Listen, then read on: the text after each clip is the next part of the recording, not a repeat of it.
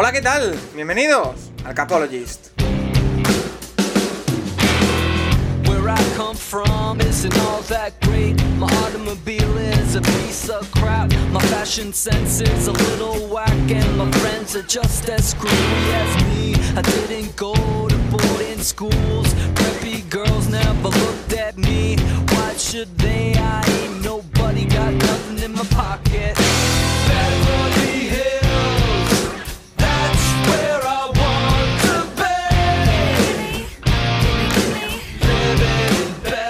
¿Qué tal? Bienvenidos una semana más al Capologist, tu podcast sobre NFL más interactivo.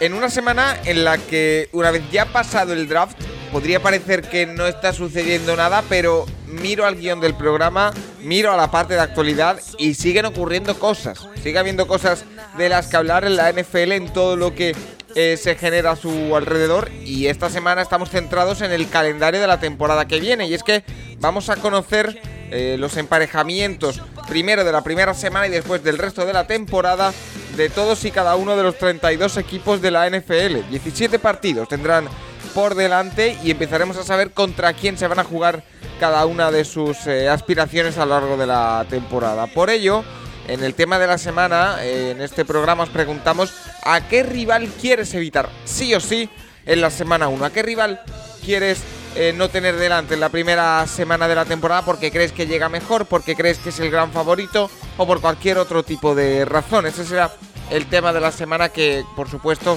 leeremos vuestras eh, opiniones y comentarios al eh, respecto. Además de eso, como siempre, responderemos a todas vuestras preguntas que nos habéis dejado en arroba elcapologist, que como siempre son muchas. Y tendremos cita con el maestro, con Juan Jiménez, con The QB Nerd, con el que hablaremos de un juego que eh, nos han propuesto un par de veces y que creo que es momento de hacerlo ahora que podemos relajarnos un poquito, no mucho, un poquito eh, en el momento de- del año en el que estamos, que es vamos a intentar crear nuestro quarterback perfecto, cogiendo diferentes partes, diferentes características de quarterbacks actuales de la NFL. No me enrollo mucho más, que tengo además, eh, creo que se me nota la voz un poco tomada, intentaré que vaya mejorando a lo largo del, del programa. Rafa Cervera, arroba Rafa Cervera 22 en Twitter, ¿qué tal? Pues muy bien, Paco, y encantado de saludarte, porque después de la semana pasada del palizón del draft pensé que no te volveríamos a tener jamás en el programa. Entonces estamos pues muy contentos de que estés aquí, aunque sea con la voz un poco mermada. Seguimos, pero, seguimos resistiendo. Y en cuanto, a, en cuanto a las noticias y esto, el guion, me lo has pasado y es más que lo que algunos actores memorizan para películas, ¿eh? o sea que, que es denso, sin lugar a dudas. Es, es eh, hay, que- hay que prepararlo bien y hay que también que escribirlo porque hay mucha cosita. Eh, Nacho Cervera, arroba Nacho Cervera 6 en Twitter, ¿qué tal? Bien, bien. Eh, ya por fin creo que puse en un hilo hace unos días el, bueno, que la NFL te va poniendo píldoras durante la temporada y ahora te pone un calendario de una cosa que va a pasar entre cuatro y ocho meses después. Pero bueno, y todo se ha reaccionar sobre ello. Pero bueno, eh, a ver, interesante sobre todo ver qué, qué primer partido le toca a cada equipo. Eh, lo que hemos preguntado para esta semana es qué equipo sobre todo queréis evitar para, para la primera semana y bueno, pues y a ver, a ver, a ver cómo queda el calendario, eh, a ver qué, qué- qué dos equipos van a jugar a Londres contra Jaguars y Falcons. Y bueno, que, qué bien que haya partidos en Londres también. Porque lo hablaremos, eh, Rafa, pero grandísima noticia que se confirme que haya dos partidos en Londres, uno de los Falcons, otro de los Jaguars. Eh, va a ser, por ejemplo, para que veamos la, importancia de esto, México se ha quedado sin partido para 2021 por tema COVID, pero eh, la buena actuación de, de Gran Bretaña y de Reino Unido en estos últimos meses, que la lucha contra el coronavirus ha provocado que haya o vaya a haber en el estadio del Tottenham dos partidos de NFL en la próxima temporada en, en Gran Bretaña. No, no sé si jugarán los Jaguars en Wembley, hay que ver el anuncio, pero normalmente los Jaguars, por tema de su propio propietario, que ahora se ha quedado con el Fulham en, en la Championship. eh, gran, gran año ¿eh? para ese señor. Peor no, equipo, pero- peor, bueno, peor equipo ahora- de la, peor equipo de NFL y el Fulham. ¿eh? Peor equipo de la NFL y equipo de la, de la Premier descendido. Pero Muy bueno, yo- me parece que los Jaguars tienen un contrato con Wembley, con lo cual quizás sea uno y uno.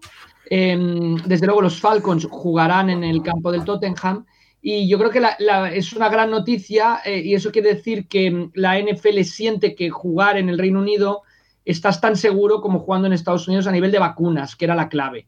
Eh, ¿Por qué no hay un partido en México? Porque todavía en el tema de vacunación no sienten que para las fechas del partido estaría todo seguro. Con lo cual se va a Londres, pero la gran noticia es que ya se habla de cuatro partidos para el 2022. Eh, bueno, yo creo que, es una buena noticia retomar el, camino internacional y hay que agradecerle a Wembley, al propietario de los Jaguars o al Tottenham, ¿no? Una, inversión realizada ahí por la NFL, unos acuerdos que también obligan a la NFL y eso creo que es positivo, ¿no? Porque mm, las dudas también a veces las disipan los, acuerdos firmados y en este caso yo creo que es, muy, muy positivo eh, tener esta, estas opciones y seguro, bueno, mira, los Falcons, ¿no? Vamos a tener ahí a dos de las grandes, el mejor coreback seleccionado en el draft y el mejor jugador no coreback, al menos por la posición en la que fue seleccionado del draft eh, jugando como locales en Londres. Y que, em, Nacho, eh, lo que hemos dicho, la clave es eh, que ya hay dos partidos eh, planificados, que vamos a tener partidos en Londres, que la NFL ha apostado de nuevo por Gran Bretaña en un momento complicado en el que en otros sitios, por ejemplo, no ha podido hacerlo como en México y que por ahora, como decimos, es una filtración. O sea, no se sabe qué dos partidos va a haber ni cuándo van a ser pero todo hace indicar, y todos los reportes apuntan a, ello, y no sé si incluso ya es eh, anunciado lo de los dos equipos que juegan como locales, Jaguars y, Falcons, pero son dos equipos atractivos, ¿eh? Bueno, son dos equipos en reconstrucción, que no van a ganar muchísimos partidos, pero bueno, que tienen piezas que te hacen el partido bastante fácil de vender. Eh, no sé si estará Julio Jones, pero bueno, si no, pues eh, Matt Ryan y Trevor Lawrence son dos cuerdas de los eh, mediáticamente yo creo que son bastante potentes. Con Ryan siempre ha habido el tema de Matty Ice, pero bueno, es uno de los mejores quarterbacks de, los últimos 10 años. Y, bueno, yo creo que a ver, a ver cómo va el, proyecto de Arthur Smith, pero bueno, aunque si no ganan muchos partidos, igualmente será un partido interesante. Habrá que ver el tema del público, si dejan viajar, ya hemos visto lo que está pasando ahora con el tema de la final de la Champions ahí en Turquía, que los ingleses han visto que son dos ingleses y han dicho, pues lo hacemos aquí. No sé si les van a dejar, pero eh, habrá que ver si de qué países deja entrar eh, eh, Reino Unido a, Londres sin, tener que pasar una, una, cuarentena previa. Así que, bueno, pues. y yo, bueno, y a ver cuándo lo hacen. Yo creo que será. No, no creo que lo hagan en las primeras 3-4 semanas. Lo intentarán, Rafa, ¿lo intentarán retrasar lo máximo posible? Desde tu experiencia, ¿qué, crees? O, van a mantener las fechas? Las fechas habituales deben ser octubre. Yo, creo que privará el tema clima al tema. Mm, al tema del COVID. Yo, yo, creo que. Octubre, ¿no? Como siempre, más o menos. Octubre, sí, yo creo que buscarán. Siempre había un ah, partido que era la noche del cambio de. La noche del cambio de hora. Sí. Siempre se jugaba el último fin de semana de octubre, generalmente, el último día de octubre, domingo de octubre. Pero yo creo que no se querrá meter en diciembre y en, temas mm, complicados. También es muy fácil programar dos partidos, no tienen que programar cuatro. Y yo creo que es muy positivo el, el paso de empezar por dos o sea, que te da, yo creo que hay dos cosas muy positivas. Una, empezar por dos, que no te da, bueno, no, hay, un compromiso, pero no tienes que llevar ocho equipos a, Londres. Y segunda, yo creo que es genial si lo anuncian dentro, que, parece que sí, ¿eh? que lo anuncien dentro del propio calendario, porque ya hay también un compromiso desde ahora, pueden ir vendiendo entradas, se puede ir promoviendo muy concretamente, o sea, que el calendario no anunciaran, bueno, eh, de aquí dos meses decidiremos si este partido se juega en Jacksonville o en Wembley, o se juega en Atlanta o en, o en White Hart Lane. Eh, yo creo que es que en el estadio del Tottenham, yo creo que es muy mm, positivo si se hace el anuncio ya ahora porque nos habla de un compromiso. Oye, Rafa. yo creo que primará el clima, ¿eh? yo no creo que, se metan en diciembre. ¿eh? Bueno, y, tiene, que ser, tiene que ser en la primera parte de la temporada, eso sí, por el tema de los buys también. Normalmente los equipos que van a Londres la semana siguiente descansan si lo metes en diciembre. Bueno, pero ya, ya, han, llegado, ya han, llegado, a hacerlo sin bye. Sí, ¿eh? sí, un, partido de los Colts, un experimento con los Colts hicieron. Ganaron. Sí, ganaron el, partido a la vuelta. Y eh, Rafa, otra, otra pregunta que se me viene a la mente. Eh, has hablado de que es muy positivo de que haya dos partidos, que es evidente que, que mientras más mejor, pero mi pregunta es, hace un tiempo salió la noticia, o salió el rumor, de que los Jaguars habían pedido jugar en Londres. ¿Con esto a qué voy? Eh, ¿Crees que el, o sea, el interés original de la NFL era tener solo uno, que eran los Falcons, y se le unieron los Jaguars, o, pensaban tener dos? No sé qué, qué te hace pensar. Creo que hay un compromiso de los Jaguars, Paco, que mm, el hecho de que vayan los Falcons obliga a seguir cumpliendo ese compromiso de los Jaguars, que, como sabemos, ya hemos comentado aquí, hacen más dinero jugando en Londres que en Jacksonville. Con lo cual, eh, yo creo que una cosa llevaba a la otra. Vale. Podía haber habido solo el de los Jaguars, pero una vez que los Falcons en su página web anuncian que van a Londres, no sé si pasaron el anuncio a través del departamento de prensa del NFL, pero ya lo anunciaron a bombo y platillo, que me parece que Nacho fue el primero en hacer seco de los que estamos aquí, pues una vez con eso ya prácticamente tenías garantizados dos partidos. Y eh, aprovechando el hilo de, esta noticia, voy a rescatar una pregunta que nos ha hecho Pedro Nieto eh, esta semana, que nos habla un poco de esa noticia que salió la semana pasada y que creo que comentamos en el programa, de, o no sé si llegamos a comentar en el programa. Que, sí, yo creo que sí, yo, o no sé si por Twitter únicamente, pero... Que mm, eh, parece que hay interés por parte del Real Madrid y de diversos equipos españoles en que haya NFL en el nuevo Santiago Bernabéu, que como sabemos está en reformas. Entonces, eh, nos pregunta Pedro Nieto si en un futuro cercano podríamos verlo y si hay planes reales de la NFL. Eh, bueno, yo lo que puedo aportar, Rafa, y si no corrígeme, es que el último comunicado de la NFL al respecto hablaba de que querían expandirse a, eh, y, cito textualmente, Europa y Gran Bretaña, es decir, que separaba Europa de Gran Bretaña, con lo que empezaba a hablar de otros países más allá de Londres, más otros, otras sedes más allá de, Londres, y eso incluye, creo que el primer paso es Alemania, pero el siguiente paso podría ser España, sobre todo teniendo en cuenta las infraestructuras que tiene con el Wanda Metropolitano, el mismo Santiago Bernabéu.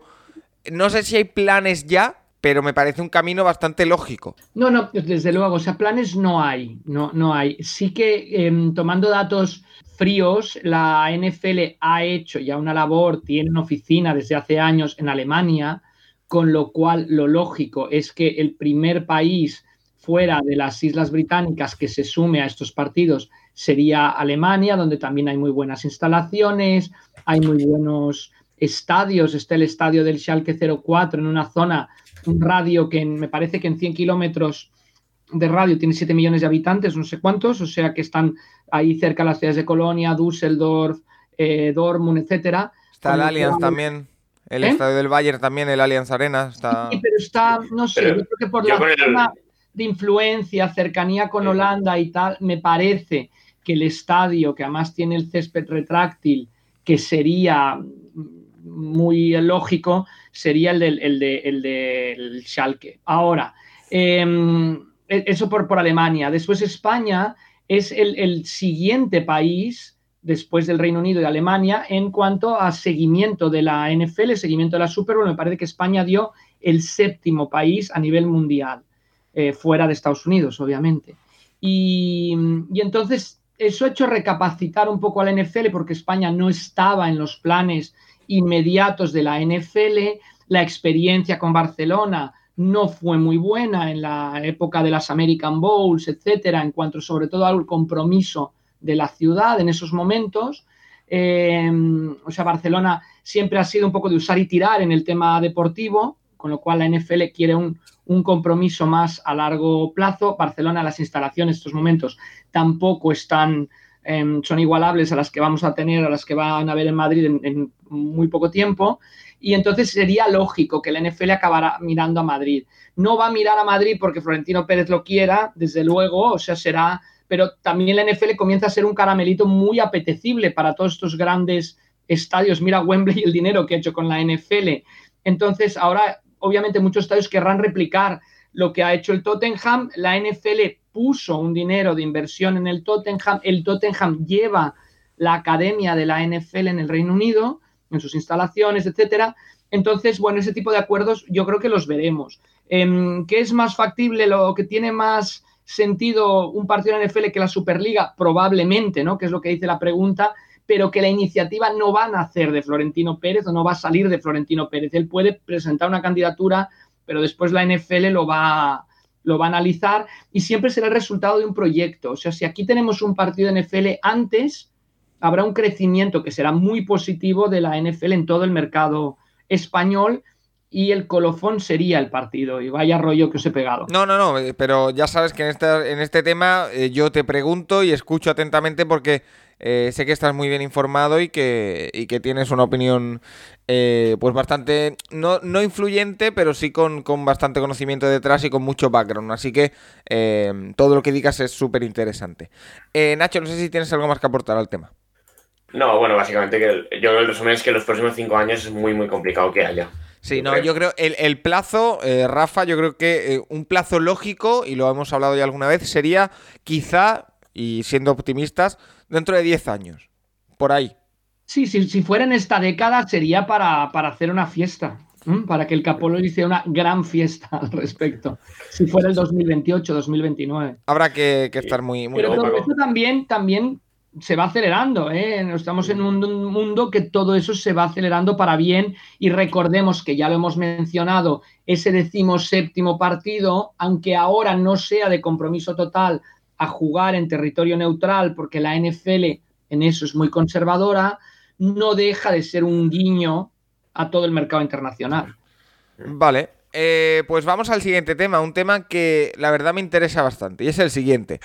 Eh, el día antes del draft, o el día del primer, eh, de la primera ronda del draft, saltaba la noticia de que Tim Tebow, el antiguo quarterback de Florida, de Denver Broncos, de New York Jets, etcétera, etcétera, etcétera, que se había pasado al béisbol para jugar en, las ligas menores con los afiliados de los Mets, em, estaba probando con los Jacksonville Jaguars como Tyren no como quarterback.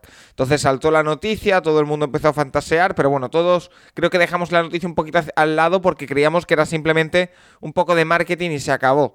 ¿Cuál fue nuestra sorpresa?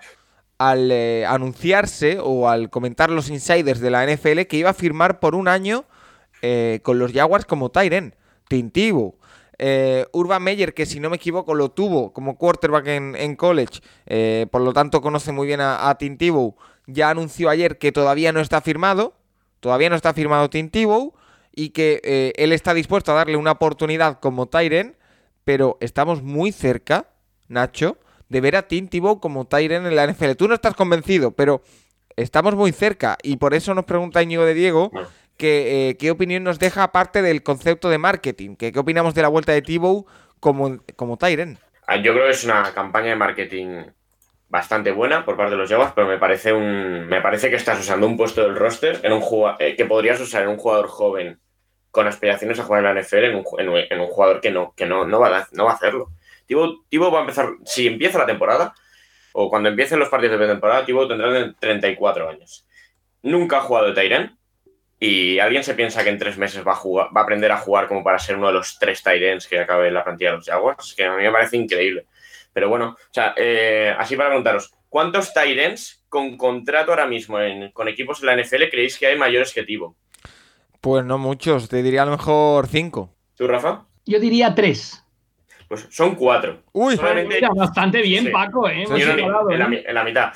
Sí, sí, solo hay cuatro jugadores, solo hay cuatro Tyrants con contrato que sean mayores que él. O sea, Mercedes, Mercedes eh, Luis en, en, los Packers, que tiene 38. Solo hay dos jugadores no quarterbacks Panthers, Kickers, Long Snappers mayores que él. Luego Darren Fells, que ha firmado por los Lions, Jimmy Graham, otro de ex-Packer, en los Bears, y Jared Cook, otro ex-Packer, en los Chargers. El resto son, o sea, podéis pensar en Gronkowski, en Kit, en, Kit, bueno, Kit obviamente, en Kelsey, en Ertz, en toda esta gente, son, son menores que, que, Tibo. Y a mí me parece un poco, no sé, yo, yo flipo. O sea, el último partido como titular de, de Tibo en la NFL es es el el partido aquel de playoff contra los Patriots después de, ganarle a Pittsburgh en la, en la prórroga. Y no sé, es, la, es la temporada 2011. Hombre, eh, Rafa. Jugó, en 2012, pero la verdad, suplente y no, es que no. La verdad, Rafa, marketing aparte, que evidentemente Nacho tiene razón y hay gran parte de marketing en todo esto. Es un historión. Bueno, a ver, es muy curioso porque Tivo, obviamente, juega en la Universidad de Florida, está muy cerca de Jacksonville, es el equipo de la NFL que vincularíamos a la Universidad de Florida sería Jacksonville. Em, y es curioso, Dave Caldwell, que no ha pasado por ser uno de los mejores general managers de la historia de NFL, cuando va a Jacksonville se rumorea, ¿no? De que se va a llevar a Tivo, todo esto, etcétera. Estamos hablando del 2013, antes del, o sea, de enero del 2013. Y él dice que no, que Tim Tivo nunca jugará en los Jaguars. Y me, parece un, un, error, ¿eh? porque en aquel momento Yo no digo que, fuera, que lo fueran a fichar como el coreback, sí que había la situación esa que hay un poco con Kaepernick, ¿no? Si traes a Tibo para ser el número 2 o el número 3, te va a quitar toda la atención y te va a generar yo, cuento, yo, uno de, de, las personas que trabaja en el departamento de prensa de los Eagles, cuando fichan a Tibo en Training Camp, tenía que dedicarse solo a Tim Tebow, que era el cuarto coreback en ese momento del equipo. Solo, todo su tiempo, una de las cuatro personas del departamento de prensa de los Eagles dedicada a Tim Tebow. Entonces sí que es cierto que hay eso, pero por otro lado es, es un gran reclamo. Yo creo que primero em, Urban Meyer lo conoce, lo tuvo en college y es un gran reclamo para recuperar la afición de los Jaguars. O sea, los Jaguars están intentando pues, recuperar una afición, intentan, intentar autoconvencerse que su afición no esté en Londres, sino que esté en Jacksonville y Tibo es un gran reclamo. A mí me parece que llevarlo a training camp y ver si puede jugar, si puede bloquear, si puede hacer una serie de cosas que además te da un arma estilo Tyson Hill en, en, New Orleans diferente, pero, pero de ese estilo de que te pueda lanzar la pelota en algún momento, etcétera. Yo creo que es una, es una buena opción, un sitio en Training Camp. Yo no digo en roster, se lo tiene que ganar. Y luego lo otro, Paco y Nacho, yo, me parece que la NFL, la sociedad, necesita gente como Tintivo. O sea, lo que, lo que hace Tintivo es increíble. O sea, hay un vídeo impresionante de, de, ponerte la piel de gallina cuando estaba en el equipo de segunda de los Mets, que baja un niño autista a saludarlo y él, mientras está preparándose para salir a batear, saluda al niño y en la siguiente jugada bate un jonrón. O sea, imagínate el niño, o sea, hay, bueno, puedes pasar, eh, hay mil historias. O sea, Tintivo nació en Filipinas, que sus padres estaban ahí trabajando en una misión y él va a los veranos a Filipinas a, unos hospitales estos de campaña y cose, cose eh, él, gente. O sea, es una persona que no solo mira por los demás a nivel general, sino individual, ¿no? Por la persona. lo que hizo en el programa Make a Wish de ESPN con Adam Hobbs. O sea, hay 40.000 historias de, de Tintivo que creo que es muy positivo para la NFL, para la liga, para los Jaguars tenerlo. Obviamente prima la parte deportiva, pero no me parece que pues desde el marketing, desde el tema comunidad y hasta desde el tema fútbol americano, el darle una oportunidad de ir a un training camp, me parece que, está bien. Pero eh, otro, buen rollo, ¿eh? Rafa, las opciones, las opciones de hacer rostro son prácticamente mínimas, ¿eh? Bueno, ya, ¿eh? veremos, Nacho, pero, pero te digo que no creo que estorba. O sea, si hay un programa internacional que tiene un roster, bueno, con una excepción, ¿no? O si fichas de, agente libre a un chico porque es muy rápido o porque es muy grande, pues bueno, pues tener atención no, lo veo, no lo veo un error. Pues eh, habrá que, estar muy pendientes a ver qué, qué pasa con Tintibu, que como decimos, Nacho, y si no corrígeme, no es oficial su firma. Es decir, parecía que sí, pero Urban Meyer ha dicho que todavía no está firmado y que está dispuesto a dar una oportunidad, pero que habrá que ver si, si se hace realidad. Eh, siguiente un mínimo de veterano y fuera. O sea, no, obviamente no va a firmar nada garantizado, nada. Lleva ocho años fuera del lío. Siguiente, siguiente tema. Y es que eh, estamos hablando de Tim Tebow y hay que hablar de otro jugador que ha hecho algo extraordinario, en mi opinión, fuera de, los eh, terrenos de juego. DK Metcalf, eh, una de las noticias del fin de semana porque no sé, bueno, vino un poco de la nada, pero se aceleró todo el proceso muy rápido. corrió el fin de semana una carrera de 100 metros lisos que era clasificatoria para los trials de Estados Unidos. Los trials, que para el que no lo sepa, son las pruebas clasificatorias para los Juegos Olímpicos. Es decir, eh, creo que todo aquel que consiga una marca eh, menor a 10, 15, eh, se clasifica para esos trials donde se decide quién va a los Juegos Olímpicos, los mejores atletas de Estados Unidos. Creo que invitaron a DK Metcalf a que corriera en su momento y aceptó y corrió una carrera de 100 metros, Nacho, que hizo en 10.36. O sea, quedó último de su serie, quedó muy cerca de, los eh, de delante, pero 10.36, ¿eh? que no está nada mal. Sí, sí, la verdad. Eh, yo me lo Bueno, más o menos era, yo creo que era lo, que se podía esperar, pero bueno, ya se ve en la carrera que él, eh, muy lógico la NFL, él, arranca muy bien, pero luego ya la, carrera se le hace larga, como es lógico. Al final, un jugador de la NFL no está preparado para, para correr 100 metros. El tema, por ejemplo, en la, en la combine, que se hace las 40 yardas, muchas veces es más importante eh, el tiempo que hace a las 10 y a las 20 que a las 40, porque un jugador de línea ofensiva, por ejemplo, nunca va a correr 40 yardas por el campo. Pero Pero bueno, eh, bien, muy divertido, no se lesionó, que era era la gran duda que había en Seattle, que acabara lesionado esa prueba, pero bueno, eh, nada, muy bien. Eh, un tema de Nike, de, patrocinio, y bueno, al menos es, es curiosa la imagen de verle... Al lado de los, de los corredores. Igual de grande que los dos de al lado juntos, pero bueno, es lo que hay. Y el tiempo está bastante bien. Obviamente, Metcalf no es el jugador más rápido de la NFL. Tyreek Hill, Hill, por ejemplo, se, bajaría más. Henry Rax también. Pero, pero bueno, el, tiempo es, bastante impresionante. Hay que decir, por ejemplo, el récord de España es, es 10.06 de, de Bruno Hortelano. Él hizo 10.36, se quedó bastante cerca. Rafa, un DK Metcalf que no, no creo que estuviera preparando la prueba mucho tiempo, que eh, practicó todo lo que pudo en un par de semanas o tres, y un 10.36 que habla, yo creo que, más allá de la anécdota, lo que nos dice esto es, eh, o reafirma las bestias físicas que tenemos en la NFL. Sí, sí, los grandes atletas, ¿eh? Hablábamos de marketing de Tivo, pues esta, ¿qué tal? La de Metcalf corriendo los 100 metros. Sí, sí, los atletas de la NFL son increíbles, increíbles. Y, em, de hecho, Alistair Kirwood, una de las herramientas que utilizó para, para mm, que se aceptara el player pathway este de jugadores internacionales, que vienen exjugadores de rugby, de otros deportes, es vamos a ver si son mejores atletas que los de la NFL, ¿no? Esto le pinchó un poco a la NFL y dijeron, pues bueno, vamos a verlo, ¿no? Entonces, sí, sí, sí, los atletas de la NFL son increíbles como pudimos corroborar. Y eh, nos pregunta Span Rider eh, que qué nos puedes contar, Rafa, sobre Reinaldo Nehemaya. Yo he medio buscado algo, muy por encima, y he visto que es un atleta, creo que olímpico, eh, que no sé si tiene alguna relación con la NFL o no. Bueno, Reinaldo Nemaya fue un gran corredor de, 110 metros vallas, excelente, espectacular. Eh, ganó en la, medalla de oro en, las Juegos, en la, Copa del Mundo, perdón, en Montreal en el 79 eh, y firmó con los San Francisco 49ers. El problema de la época de Joe Montana y tal, el único problema de Ronaldo Neymaya es que se desmarcaba perfectamente, se desmarcaba increíblemente porque no lo podían seguir, pero luego no atrapaba el balón cuando se lo tiraban, ¿no? Entonces, por eso no duró en la NFL, pero, pero bueno, aquí estamos hablando más al revés, ¿no? Estamos hablando de un excelente atleta que lo, que lo prueba en la, en la NFL y que no consigue hacerse un sitio al final. Pero, pero sí, sí, jugó, sin, Perdona, Rafa, jugó en los 49ers del 82 al 85. No sé si le caería algún, algún anillo. 82, 85.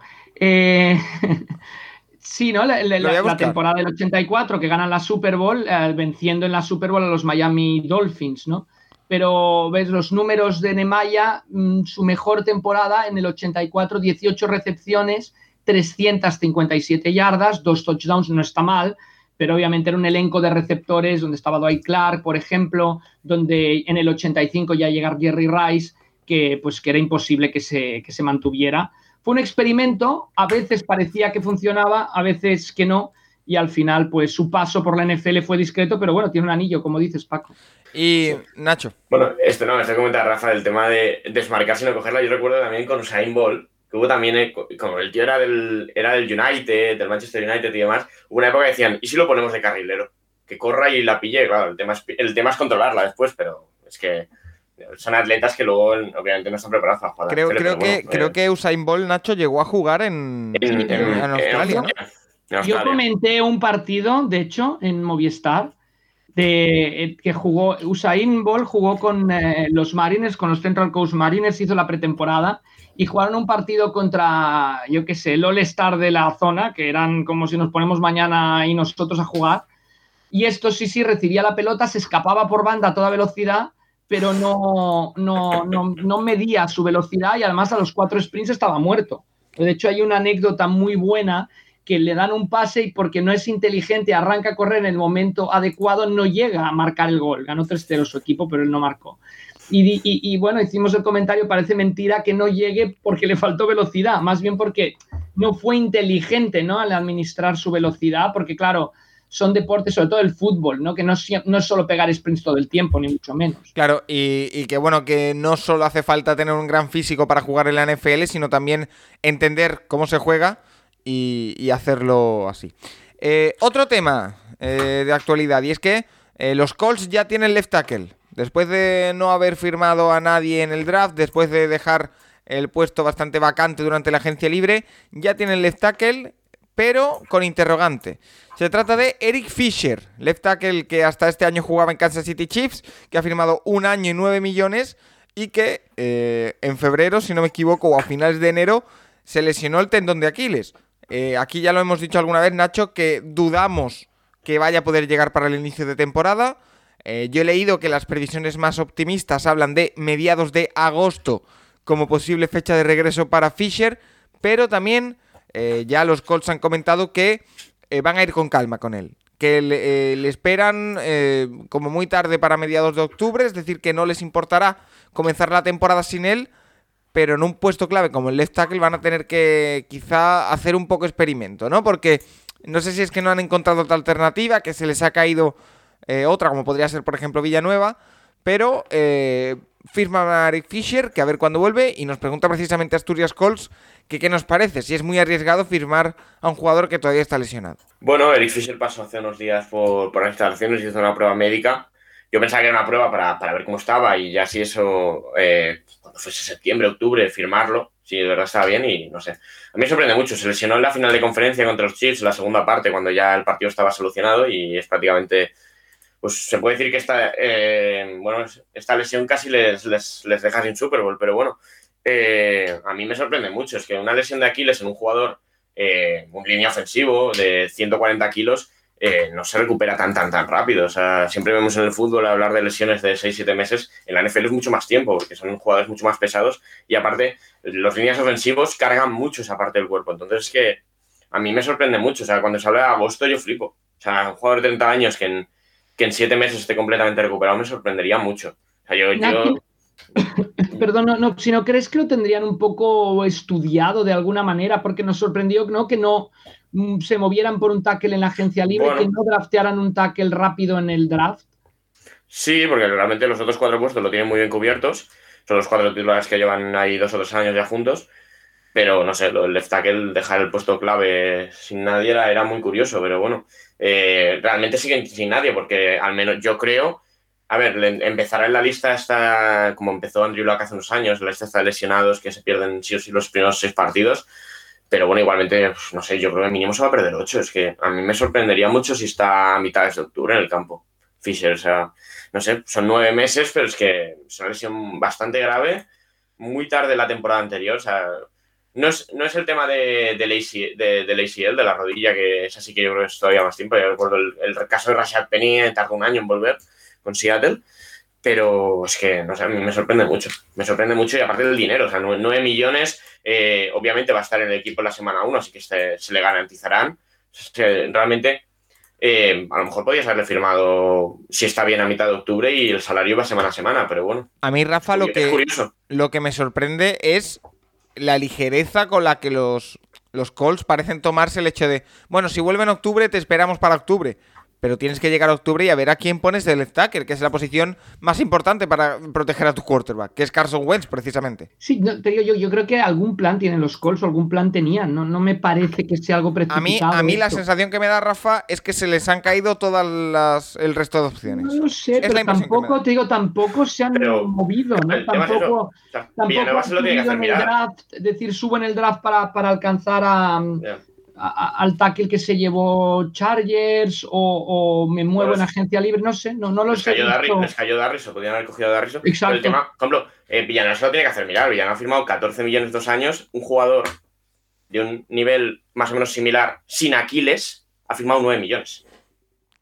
Hombre, a mí me sorprende mucho. A mí me da la impresión de que el nivel de Fisher es un pelín superior a Villanueva. Sí, pero sin Aquiles a saber cómo vuelve. Es que en una, en una prueba física te puede salir que, está bien. Y también me da la impresión, Nacho, de que Villanueva ha preferido el proyecto deportivo y que ha, sacrificado dinero por, por ir a Baltimore. Sí, puede ser. Pero bueno, eh, los Colts firmaron a Sam Tevi, que es un tackle que jugó este año, creo, en los Chargers, y no sé, no es ninguna garantía de nada. Entonces, eh, a ver. Bueno. A ver, porque claro, los otros cuatro puestos están cubiertos con los de siempre: con Nelson, Kelly, Glowinski y Smith. Y, estos cuatro son muy buenos. O sea, junto con, con Castonzo era la línea de las top 3 de la liga, pero claro, Castonzo se retira y es que no, es, lo que ha dicho Rafa es que no han hecho un movimiento ni en draft. Firmar a, a por 3 millones tampoco es un gran movimiento. O sea, No, yo creo que la tenían estudiada de alguna manera la apuesta y es decir, oye, mira, vamos confeccionando la liga y cuando llegue rematamos. Bueno, no sé, es una apuesta, me parece que fuerte, sin lugar a dudas, por parte de los Colts. Por supuesto. Eh, Eric Fisher, nuevo jugador de los Colts, y con esto eh, cierro mi bloque de actualidad y nos vamos a las preguntas de los eh, oyentes, que hay varias. La primera, más que una pregunta, es una propuesta o una, un recordatorio que siempre os agradecemos que nos recordéis esas cosas que tenemos pendientes. Nos dice Luis, hace unos meses os di una idea para hacer una sección de Two Minute Warning en la que hablaseis más o menos dos minutos por división y tocaseis un poco todos los equipos. ¿Tenéis pensado hacerlo? Por otro lado, me encantaría que llevaseis a Rubén Ibeas para explicar lo de Aaron Rodgers. Eh, recojo el guante de lo de Rubén Ibeas, que además eh, nos dedicó un mensaje muy bonito en redes hace poco, así que eh, desde aquí hacemos extensiva la invitación por si le apetece pasarse por el programa en semanas venideras, lo trabajaremos. Y lo del Two Minute Warning lo recibimos y estamos planteando cómo hacerlo, porque eh, nos daba la impresión de que dos minutos por división en cada programa eh, se haría bastante largo. Entonces, vamos a adoptar la sección, sobre todo cuando llegue la temporada y los partidos, que, vayamos más justos de tiempo, y lo vamos a aprovechar para, eh, en un par de minutos, intentar resumir todas las noticias, toda la actualidad que no nos quepa dentro del, programa. Pero sí, sí, lo vamos a hacer.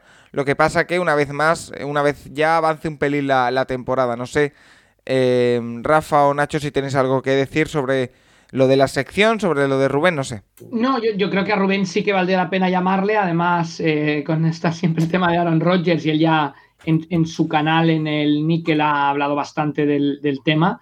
Pero y, sí, quizá buscar una cosa que sea más que dos minutos por sección, buscar algo em, por, división, buscar algo que sea como ágil, Paco, y que podamos a la gente, sobre todo cuando empiecen ahora ya metidos en junio, ¿no? Los fichajes, todo esto, pues hablar un poco de cómo van evolucionando los equipos de cada división, pero me parece que en plan, ah, más que en dos minutos, como si fuera un two-minute offense, todas las divisiones. Sí.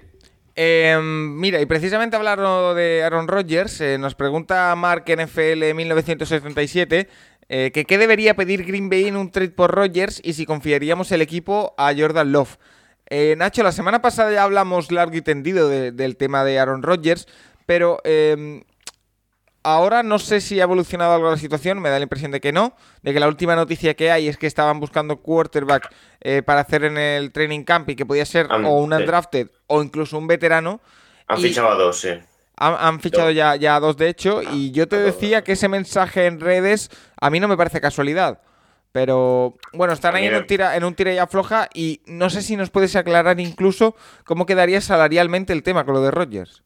A ver, han fichado a Benker, que es uno que llevaba unos años en los Falcons, ahí haciendo, haciendo training camp y nunca roster, y a Kelly, el sobrino del mítico cortador de los Bills, que está como una cabra, las cosas como son. Y a ver, si esto es el plan para ponerle un poco de presión a Rodgers, es un plan con bastantes fisuras, las cosas como son. eh, pero bueno, eh, a ver, es que necesitas tener cuerda. Realmente Boyle, Tim Boyle se, eh, no, renovó. Sí que realmente es que llegaron al draft con dos, con dos cuartos, a Rogers y Love, y para el training necesitas tener al menos unos cuantos. O sea, no sé, te puedo decir el caso de Seattle, que siempre va con dos, pues tienen a dos sparrings ahí ahora mismo para el training aunque no van a hacer roster, a lo mejor no hace practice squad, pero ya está. A ver, el tema con Rogers realmente es que eh, hasta el día 1 de junio realmente es imposible que pase nada. O sea, ahí es un tema ya de Gutenkunst de no, de no de, no enfadarle más, si quieres. Pero realmente es que el, movimiento de traspaso no puede haber hasta ese día, porque ahora mismo eh, Rogers este año cuenta 32 millones, a los Packers, pero el dinero muerto es 38,3. Em, si le eh, esto si le cortan, si le traspasan, eh, no, si le traspasan es la misma cantidad. Eh, claro, el tema es eso, que si le traspasan es que, ya lo explicamos la semana pasada, que se quedarían en, acabarían perdiendo dinero, un millón menos, los Packers tampoco van sobrados de espacio, ahora mismo, es que realmente te caerías sin tu quarterback y sin dinero. Entonces, eh, realmente, eh, ya explicamos la semana pasada que a, partir del 1 de junio eh, el dinero muerto se divide en dos, lo correspondiente a este año se queda en 2021 y lo correspondiente a años siguientes se queda en 2022. Por lo tanto, a partir del 1 de junio, en un traspaso, el dinero muerto este año serían 21 millones y el, y el del año que viene 17. Esos 38 millones se dividirían así. Entonces, ahí es donde le da em, cierta, cierta garantía a Packers de no, de no estar palmando muchísimo. Entonces es que el tema de cuánto vale Rogers, claro, tiene 37 años, eh, ha sido el MVP este año, pero claro, eh, la duda es cuántos años más te puede dar Rogers. Si te, da, si te puede dar tres o cuatro años buenos, eh, a lo mejor Rogers vale dos, tres primeras. Claro, el tema es si Rogers se va a retirar en un año o dos, tampoco, a lo mejor no vale tanto, pero bueno, aquí es cuánto pueden, qué puja hay, sobre todo qué equipos están, qué, pueden, qué equipos se pueden meter en la puja y lo que pueden acabar dando, pero el tema, por ejemplo, con Grimmy es que Grimmy no necesita que sí o sí les manden un cuarto de vueltas. Cuando se hablaba de Wilson, eh, cuando se hablaba de, Houston, siempre se acababa metiendo el tema de dar a Tua, dar a, dar a Darnold, porque si no, eh, ¿qué haces con el quarterback en esos dos equipos? Pero en, Green Bay no, Green Bay ya tiene su, proyecto, se puede confiar más o menos, pero ellos han drafteado a Love y supongo que si traspasan a Rogers para poner a Love y, no necesitarían tener de vuelta a un Lock o a un Carr, ¿sabes? Si, si acaban esos dos equipos. Eh, Rafa, no sé si tienes algo que añadir en un tema que ahora mismo, ahora mismo, ¿eh? Eh que después eh, a las dos horas de publicar el podcast explotará todo, pero que ahora mismo parece con cierta tranquilidad, está ciertamente tranquilo el tema, pero no sé si, como Nacho dices, a partir del 1 de junio todo se puede suceder. No, bueno, es una situación complicadísima, es que no, no tiene salida, ¿no? Es como un escape room en el que no encuentras la puerta. no sé qué pueden hacer los Packers, es que no lo sé porque mm, es, perder o perder. No dicen que una gran negociación es ganar y ganan las dos partes. Aquí los Packers pierden y pierden. Eh, bueno, dejarlo enfriar, es el caso de Wilson al final. Bueno, sí, sí, no, no, no, desde luego. Yo, yo lo dejaría enfriar y si se retira, que se retire. Lo que no sé si es más, parezco más, eh, ¿no? Que estoy haciendo una pataleta y decir, mira, pues si se va a Denver y saco un par de rondas o saco algo de cara al próxima temporada, esta campaña de los Packers acaba siendo de transición, aparentemente con Locke, que no se hubiera pensado, y me fijo más en, el tema del draft en la siguiente. Pero es que es difícil escapatoria. Yo creo que yo estoy de acuerdo con Nacho. Yo, yo lo llevaría hasta el último momento si fuera, si fuera los Packers. Vale, eh, y más temas de los que tenemos que hablar. Nos pregunta Carlos Ayuso una vez pasado el draft y la agencia libre, ¿os atrevéis con las revelaciones sorpresas para la próxima temporada? Eh, sus apuestas son en el AFC Jacksonville y Miami y en la NFC Carolina y Arizona. Em, yo, mira, voy a empezar yo, voy a abrirle el fuego. Em, en la AFC eh, no voy a coincidir con, con Carlos porque eh, para mí la sorpresa pueden ser los Chargers.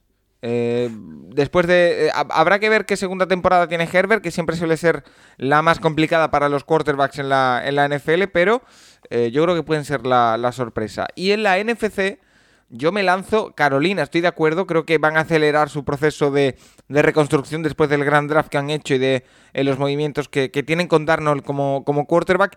Y yo apunto será que es un viejo anhelo mío y que lo quiero más que lo creo. Chicago. Yo creo que Chicago puede dar un salto hacia adelante importante y nadie lo tiene en cuenta. Y en esa división yo creo que puede dar jaleo. Eh, Nacho, el Capologist 2025, ¿cuáles son las sorpresas para Chicago. vosotros? Paco, miro esa punta. Chicago, Chicago, que le acaba de dar la renovación a Phil, sí. Eh, no, eh, yo creo, yo el tema, yo es que ahí Chargers y Broncos no sé si van a acabar matando entre ellos, pero a mí me, me dejan muy buenas sensaciones los dos. O sea, creo que, creo que están por encima de Raiders y van a pelear por playoff los dos, Chargers y Broncos. Y en la NFC, bueno, Carolina sigue Carolina puede ser la opción más clara, sí. Yo creo que Carolina va a pelear por playoffs. O Washington, si no. Es que, a ver, a ver, habrá que ver cómo está Tampa, ¿eh? Pero, o sea, quiero decir, porque Tampa va a repetir el mismo equipo campeón y, eso es garantía de éxito, pero yo es que me atrevería... Bueno, garantía, de éxito no lo sé. ¿eh? Normalmente, a eso es lo que voy. El equipo que repite no se suele llevar el mismo... Pero el tema es que Tampa es tan favorito en esa división, como Green Bay en la suya seguramente, si se queda Rodgers, que es que la duda es para mí el batacazo que se pueden pegar los Saints, porque a mí me da la sensación de que Carolina va a ser el segundo. Claro, es que a mí me da la sensación, es que a lo que iba yo es que Tampa, a ver cómo funciona ese equipo repitiendo, pero al final tener a Tom Brady, tener a ciertos jugadores que tienes ahí son una garantía, pero si me dices ahora, oye, Carolina va a estar luchando por ganar la división, no me parece ninguna locura. Pero bueno, ah, Rafa. Eso sí, y eso sí. Pelear la división sí, pelear playoffs no. Rafa. Em, yo diría en la americana los Chargers, eh, coincido, ¿y valen los Patriots? Sí, claro. Pues diría los Patriots. Y en la nacional Carolina, y yo decía igual que Nacho Washington, pero mira, me la voy a jugar. Ojo. Eh, Río revuelto, ganancia de pescadores, Detroit.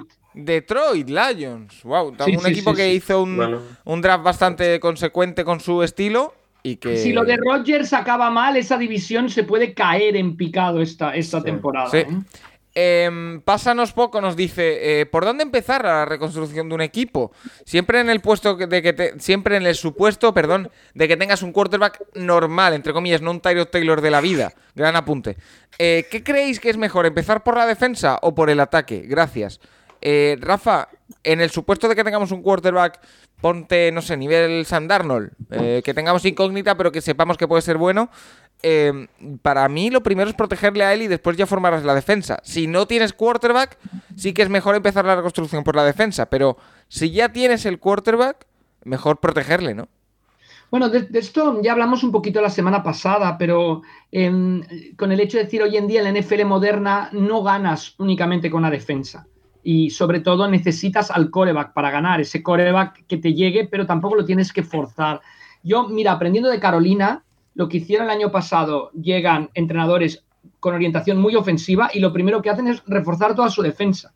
O sea, el, draft solo es de jugadores de defensa la temporada pasada en Carolina. Ahora tienen a su coreback que confían en Sam, como dices tú, y entonces van eh, rodeándolo de piezas buenas. Yo creo que tienes que apuntalar aquello que te funciona.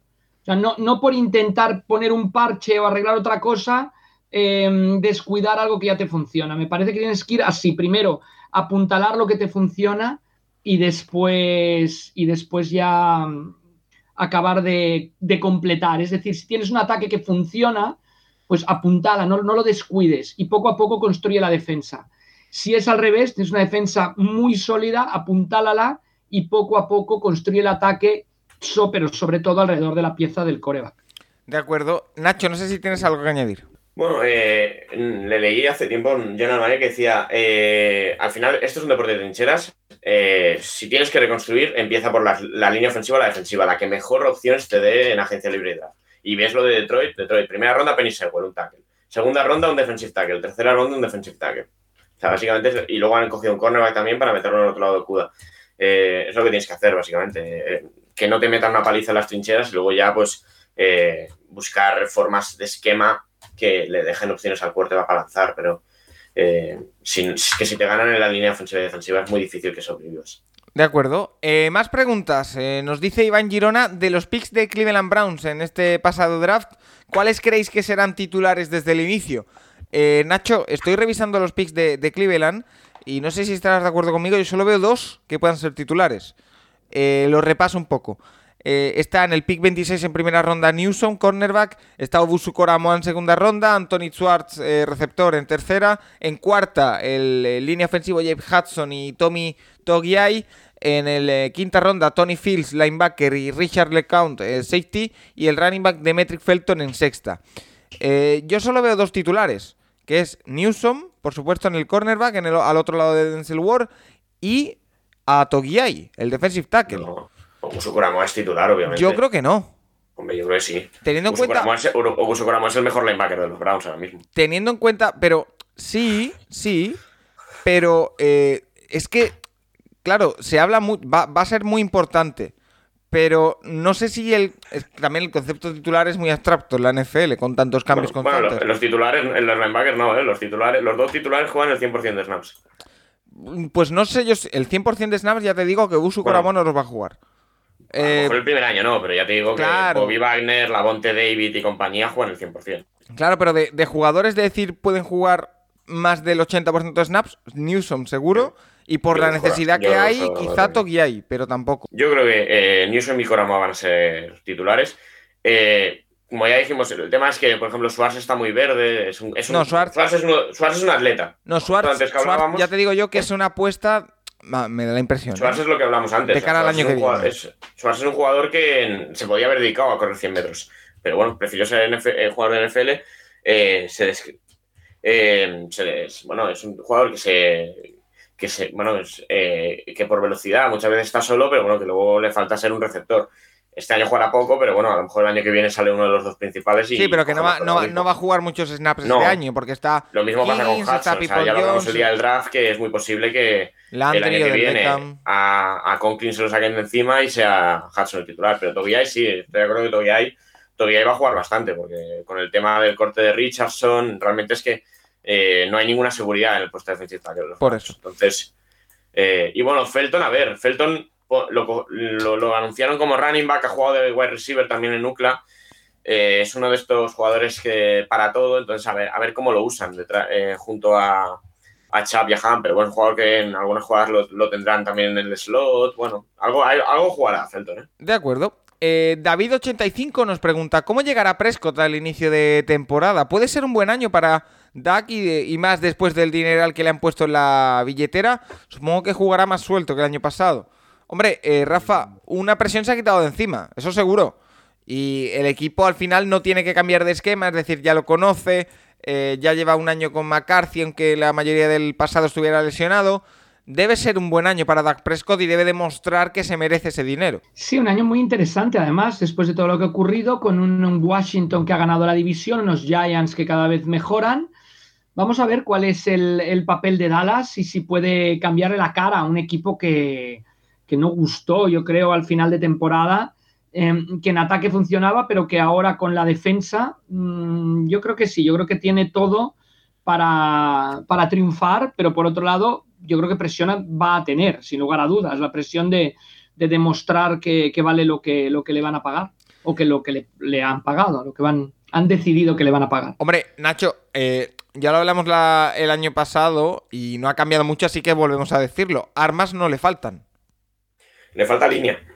Ese es el tema principal para mí, el tema, el tema de Dallas, que el año pasado se lesionaron todos.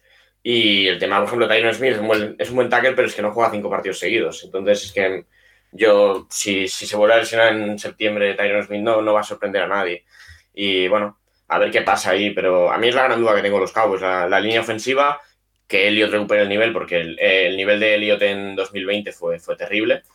Y, y, a partir de ahí a ver si pueden generar algo eh, que, les permita defender, porque es verdad que han fichado a, Dan Quinn, han fichado a Dan Quinn, pero Dan Quinn eh, en Seattle sí que lo hizo muy bien con una defensa que por nombres es histórica, pero los Falcons nunca llegó a hacer, a crear una defensa que fuese, fuese buena. Entonces, a ver ahora, ahora que vuelve a ser un coordinador defensivo, si, si puede formar algo no, similar a los Seattle, porque no, no hay piezas en, Dallas para formar aquello, pero, pero al menos algo que sea, yo que sé, una defensa top 20 de la liga. No, no, te pido que sea una top 10, pero que al menos defienda algo. O sea, que no, no tengas que irte a ganar todos los partidos con 40 puntos. Y Mainez NFL nos cambia de tema y nos hace una pregunta que tiene más inquina de la que parece. Y es que nos dice: ¿Quién creéis que será el quarterback titular en Denver la semana 1? Ojito, cuidado con esto. Yo creo que al final la cosa se va a quedar en Drew Lock. Creo. Pero no sé si eh, os tiréis a la piscina, Rafa, con algún nombre o porque... Yo creo que, si no se retira será Aaron Rodgers. ¡Wow! Esa, era la respuesta que esperaba, que alguien se tirase a la piscina. Eh, Nacho. Pero yo creo que será Locke. Locke, ¿no? Yo creo que es, lo, yo, Yo me no, veo a Rodgers saliendo. Y eh, Antonio Gallardo. Lo que está claro es que van a echar el resto los Broncos por eso. Sí, seguro, seguro. Porque hay el precedente de Peyton Manning que quieras que no, a Rodgers le tiene que... Que hacer ilusión. No, sé si los Packers lo dejen ir, pero. yo creo que si no se retira Aaron Rodgers. Que antes hablábamos de Tibo, eh, los Broncos fichan a Manning para, no tener que seguir con Tibo de titular. Sí, pero, pero es curioso, Nacho, a, pesar del dardo que me, que me has lanzado, ¿no? esta puñalada por la espalda que acabo de recibir, eh, sí que tengo que decir que Elway nunca ha acertado con los corebacks. No, o sea, nunca, nunca. que convencer a Manning de venir y ahora pues yo creo que va a volver. O sea, Elway parece un entrenador de college, ¿no? que convence a los jugadores buenos a que vengan, ¿no? Una especie de mm, Elway Saban. Entonces vamos a ver, ¿no? Se iban a ver si puede convencer a Rodgers de, repetir la historia. Es que parece, parece que nos hemos olvidado, pero los eh, Broncos eh, pujaron muy fuerte y porque hubo un equipo que fue incluso mm, peor que ellos pero estuvieron a punto de firmarle un contratazo a Brocos Bailer, ¿eh? A punto, ¿eh? Porque pero, es que la lista es interminable. Brock Osweiler, Paxton Lynch, eh, Simian, eh, bueno, eh, me detengo porque los aficionados de los Broncos que nos escuchan sé que les duele esta conversación, entonces yo creo que es mejor mirar hacia el futuro y buscar los atributos de Elway, que fue coreback, para convencer a Aaron Rodgers. Aparte, el, el general manager que han fichado ahora es el, era, está, en, está en Minnesota. que llevan años y años sufriendo a Rodgers y ahora lo podría fichar. Bueno, lo, que sí ya, siendo, o sea, hablando ya totalmente en serio, así como los Broncos, digo, los Colts, hemos visto lo de Eric Fisher, a mí que los Broncos no optaran por un coreback o ni siquiera lo pensaran en el draft, en el sitio en que tenían, estando Justin Fields disponibles. Y, algo, algo saben, Rafa. Ah, ah, exacto, exacto, voy, voy a eso, voy a eso. Algo, algo saben y a ver si se mueven de aquí al. Ahora, obviamente, como decía Nacho, no, no, no se pueden, no lo pueden hacer en mayo, lo tienen que hacer a partir de junio. Porque un, perdonadme, ¿eh? un tercer nombre no se os ocurre. Quiero decir, es o Rogers o lo que tienen. No se os ocurre otro nombre que pudiera salir a la palestra de repente. Yo no creo, por lo, ocurrido en el draft, no creo que haya algún otro coreback veterano que tenga visos de salir, ¿no, Nacho? Porque podía. Porque no pensó más Ryan, pero no fueron por se me ocurre Se me ocurre Nick Foles, se me ocurre Derek Carr. No, para eso ya tienes. Derek, Carr, las, las, Vegas no lo va a mandar a la división. No, ya tienes a Bridgewater para eso, Paco. Sí, sí, sí hay traspaso ahí. A ver, el tema siempre ha sido. O sea, se habló mucho del tema Watson, pero claro, Watson está totalmente descartado ahora mismo. O sea, es que eran, los dos nombres que estaban encima de la mesa. Pero claro, Watson se ha, se ha autodescartado con todo el tema legal que tiene montado alrededor, pero. Vale. Eh, Antonio Gallardo nos pregunta, según vuestra opinión, ¿qué equipos tienen las camisetas más bonitas o los colores más bonitos en toda la NFL? Eh, yo voy a apuntar, eh, a mí me encanta, pero me encanta, y soy, soy muy antipopular, la camiseta con el diseño nuevo de los Rams, a mí me encanta, la amarilla, no sé vosotros. La, la que es descolorida la que le cambiaron el diseño este pasado año. A mí me hay, gusta. Una, hay una que es como color crema que es terrible. No, no, no, la amarilla dices esos son espantosos. Terrible. ¿eh? Eh, no sé, a mí eh, creo que esto ya todo el mundo lo dice, pero a mí la que más me mola son las de los Chargers. Y luego las de la Universidad de Oregón también son brutales. Los diseños que van haciendo a lo largo de la temporada. A mí los, los Chargers, desde luego, me encanta el, rojo, ese oscuro sangre de los de, lo, de, de Washington. ¿eh? Un uniforme nuevo me, gusta mucho. Y siempre me ha gustado la combinación de morado, quizá por el casco con el cuerno de los, de los Vikings. Más que la de los Ravens siendo también morado. Es, una tontería, pero bueno. Y yo te aporto, te aporto dos más. El color ese turquesa de. O no sé si llamarlo turquesa o azul. Bueno, eh, me entendéis, de los Panthers. Y eh, la, equipación Rush de, Cleveland naranja. Eh, Hombre, ¿no? ¿Qué te voy a decir? ¿De verdad? ¿La esa? Sí, sí, sí. Y tradicional y además elegante y el, negro, el azul casi negro de los Bears también. Oye, y hay una equipación, eh, los Bears sacaron una equipación eh, clásica, ¿puede ser? No sé, pero o, no sé si llegaron a jugar con ella o era conceptual, pero flipante, con rayas ¿eh? en, horizontal. Em, hay un par de preguntas al respecto de un tema que os agradecemos que nos preguntéis porque, eh, bueno, en algún momento lo tendríamos que, aclarar y creo que va a ser el, momento. Nos pregunta eh, David Cons y, y Yoli Martel por partes. Nos dice nuestro amigo David Cons que él está deseando que llegue ya el 19 de junio para ver el primer partido de los Dragons ante los Stuttgart Surge de la European League of Football, esta nueva liga europea de, fútbol americano que vamos a, tener este verano. Y que qué nos parece el proyecto de la, de la liga si nos transmite ilusión y confianza, si creemos que puede ser un espaldarazo importante para el crecimiento eh, de la afición al fútbol americano en nuestro país. Y eh, Yoli Martel nos dice que si se va a televisar y si nosotros haremos un seguimiento. Entonces, voy por partes. Em, lo primero que quiero decir, porque eh, para que no se me, malinterprete, la opinión que voy a dar es personal e intransferible. Es decir, no es la opinión de Nacho, no es la opinión de Rafa, no es la opinión del Capologist, es mi opinión. Entonces, eh, con respecto a este tema de la European League of Football, eh, me parece que como proyecto conceptual está muy bien, que surge de una necesidad y que puede ir muy bien. ¿Qué pasa? Que a mí tanto el proyecto Barcelona Dragons como el proyecto Liga Europea de Fútbol Americano me genera dudas. Tengo dudas. Y son dudas que por ahora no se han resuelto. Tengo dudas de logística, tengo dudas de cómo se va a poder hacer posible económicamente, tengo dudas de eh, cómo los jugadores van a poder cobrar, como nos comentó en este mismo programa Bar Carino, el general manager de los eh, Dragons, Em, que querían hacer una liga, primero que la plantilla fuera semiprofesional e intentar evolucionar hacia lo profesional, tengo mis dudas.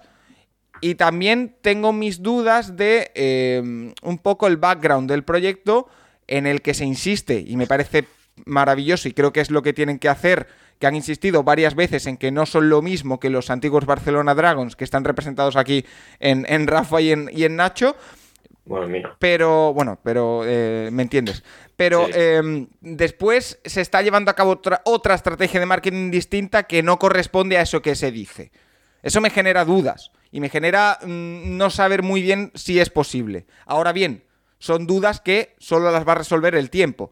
Si al final eh, ya hemos visto que han hecho ese training camp durante esta última semana, ya hemos visto que eh, tienen eh, algún acuerdo la, liga para dar los partidos en una plataforma de streaming que no está confirmado, o al menos yo no lo tengo confirmado, que se vaya a dar en, en España en otros sitios y se va a tener que ver a través de esa plataforma. Entonces, mi opinión es esa, que me parece que conceptualmente es un proyecto interesante, que hay que tener en cuenta también cómo está afectando a los equipos de ligas eh, nacionales. Por ejemplo, sé que en esta en la liga española ha afectado porque ha habido varios jugadores que se han tenido que ir a, otros a- o se han ido a otros equipos de la liga y han tenido que dejar eh, a su equipo los últimos partidos de la liga nacional. Entonces también está afectando en eso.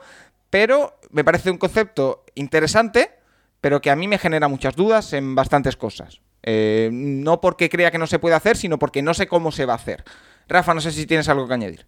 Sí, no, no, yo suscribo totalmente todo lo que has dicho y simplemente añadir que, que lo que comentas, ¿no? Esto de hemos vuelto, pues no, porque el producto es diferente. O sea, los, los Barcelona Dragons, los equipos de aquella liga anterior, de la, eh, se nutrían de cesiones de la NFL, de jugadores que después ganaron la Super Bowl, fueron MVPs de la NFL, fueron mejores defensas de la NFL, etcétera. Y aquí es un proyecto puramente europeo, lo cual mm, que está bien, ¿eh? no, no, no estoy diciendo que esté mal, pero que todos los jugadores que vienen, aún los americanos o, o aún los de otros países, ya llevan años jugando en Europa. Entonces, yo creo que es una especie de buscar los mejores jugadores que hay en Europa y aglutinarlos en una liga, lo cual, lo que dices tú, Paco, me parece genial, me parece estupendo la negociación con la NFL para tener durante un tiempo el nombre de Dragons. Sí, yo, yo lo dije, me parece que es un paso lógico, porque es que es un gancho importante de, de marketing y de... Pero- de-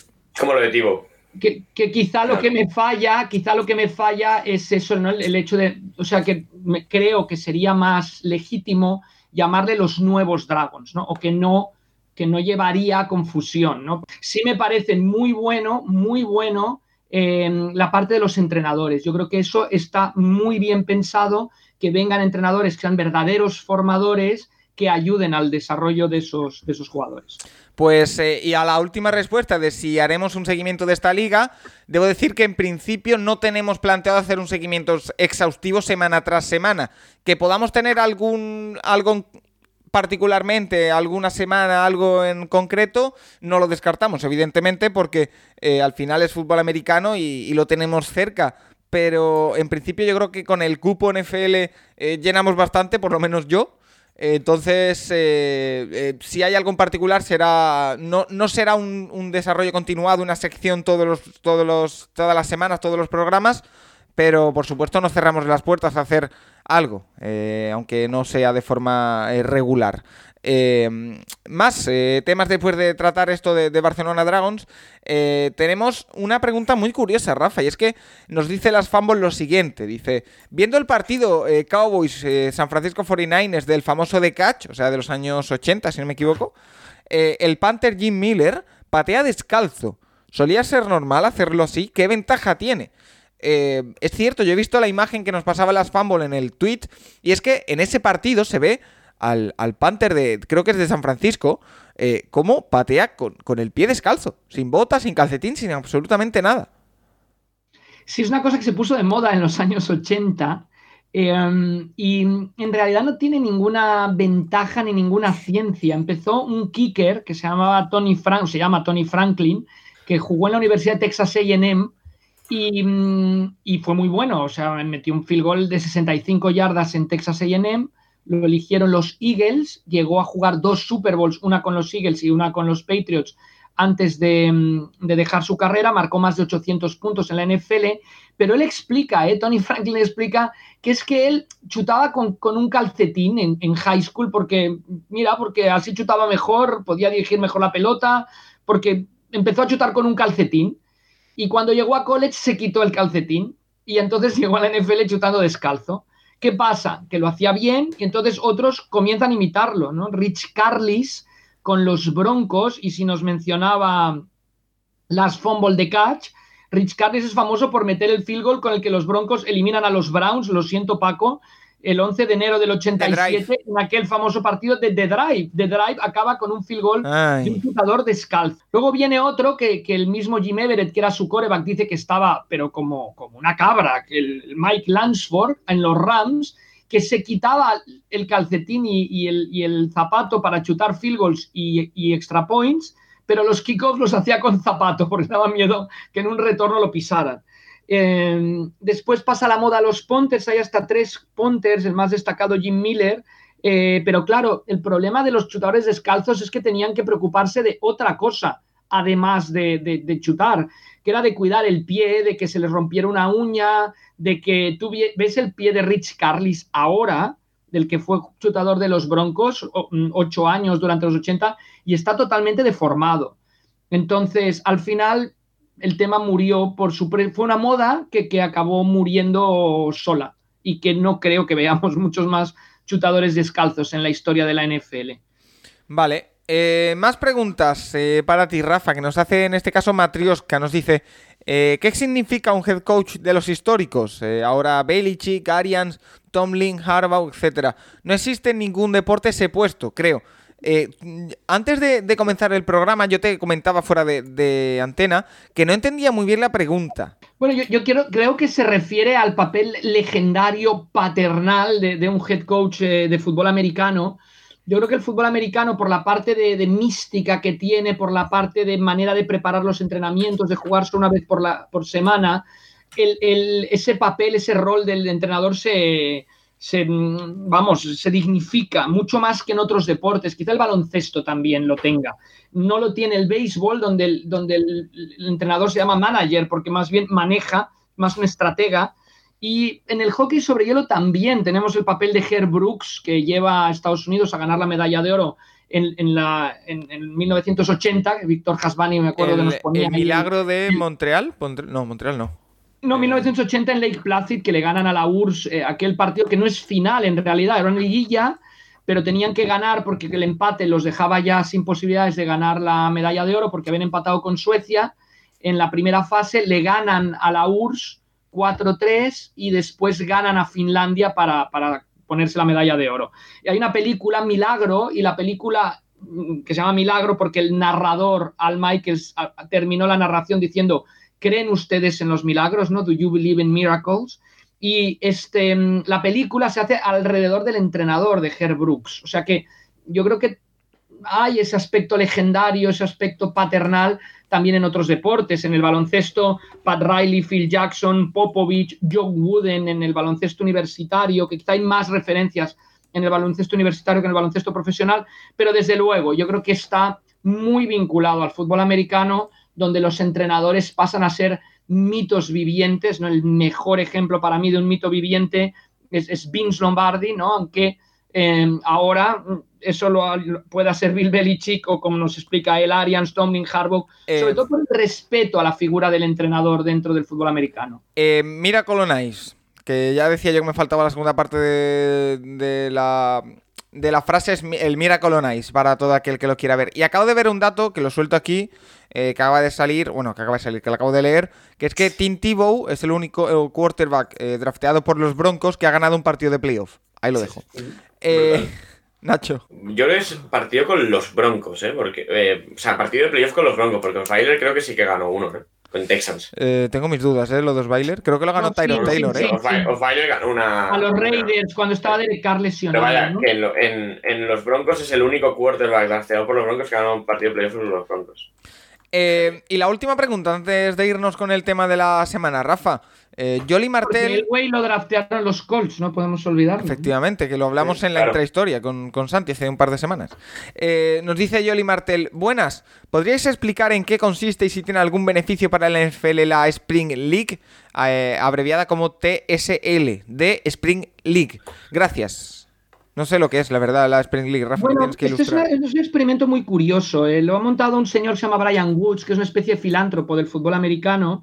Desde 2017, el objetivo era eh, jugadores que no habían tenido una segunda oportunidad en la NFL que pudieran em, enseñar sus cualidades a la NFL. Van scouts de diferentes equipos de la NFL a ver los partidos, pero es que empezó con solo cuatro equipos, este, oeste, norte y sur, y dos partidos. Era la liga. Los jugadores no cobran, o sea, es, es una liga más para poder, no sé, como cuando vas, haces un máster, por así decirlo, para intentar conseguir un trabajo. Y mm, ha ido cogiendo fuerza porque, mm, bueno, se hundió la, la Alliance, ¿no? Alliance se llamaba, ya no me acuerdo cómo se llamaba. Sí, la Alliance, ¿no? Sí. La Alliance, perdón, Alliance, Alliance Football League, se hundió la, mm, de momento la XFL está intentando remontar, entonces ha cogido fuerza y ahora tiene ya ocho equipos esta, esta liga y me sorprendía a mí porque mi buen amigo Jeff Reinbold, eh, que estaba bastante vinculado al, fútbol americano, era en el Reino Unido, entrena en Canadá y iba mandando updates de los partidos este fin de semana, o sea que está empezando a coger un- un- una relevancia, pero sobre todo es eso, es una especie de, de liga de muy pocos partidos, serán seis partidos por equipo esta temporada, en la que mm, quieren generar la atención de los, ofrecer a jugadores que vengan ahí y ofrecer la atención de los scouts de la NFL y de la liga canadiense. Cuando entre nuestro buen amigo Juan Jiménez, Paco, apúntate el nombre y pregúntale que, qué opina de Peter Bass. Eh, Rafa, ¿Qué si, te- si te parece bien, hacemos otra cosa.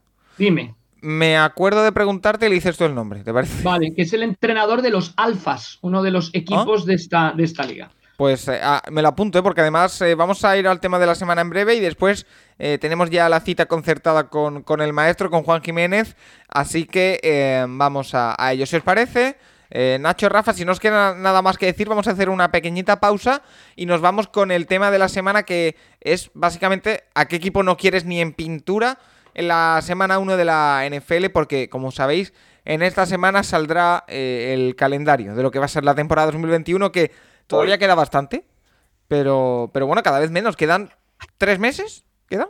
Ya cada Cuatro. vez es menos. Cuatro. El 9 de, el 9 de septiembre Ah, vale. la temporada. Mira, fíjate, yo eh, la verdad es que no he mirado todavía eso porque no, no Con quiero. un partido de los Buccaneers, obviamente. No y quiero con, el venirme con lo del coronavirus ya no sabemos cuándo empiezan las cosas Sí, y cuándo sí, acaban, sí, ¿no? sí, En el calendario deportivo. Total, absolutamente.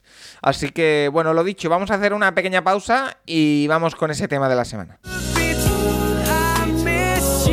El Capologist, tu podcast sobre NFL más interactivo.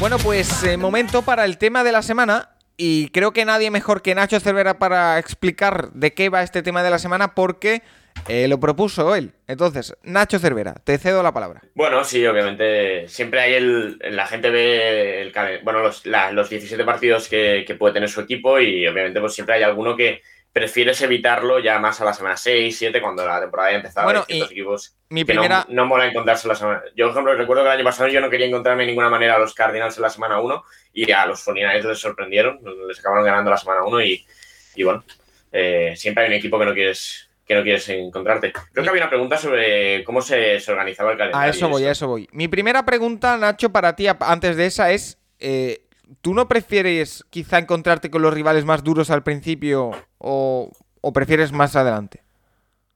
Yo prefiero un calendario que me permita empezar 3-1, con calma, en, en empezar la temporada de una forma más o menos bien y luego ya sí que pues a partir de octubre, noviembre encontrarte partidos que sean un poco más complicados y ya sí que pues un poco lo que tuvieron los Buccaneers el año pasado llegar a playoff con tres o cuatro partidos en diciembre asequibles.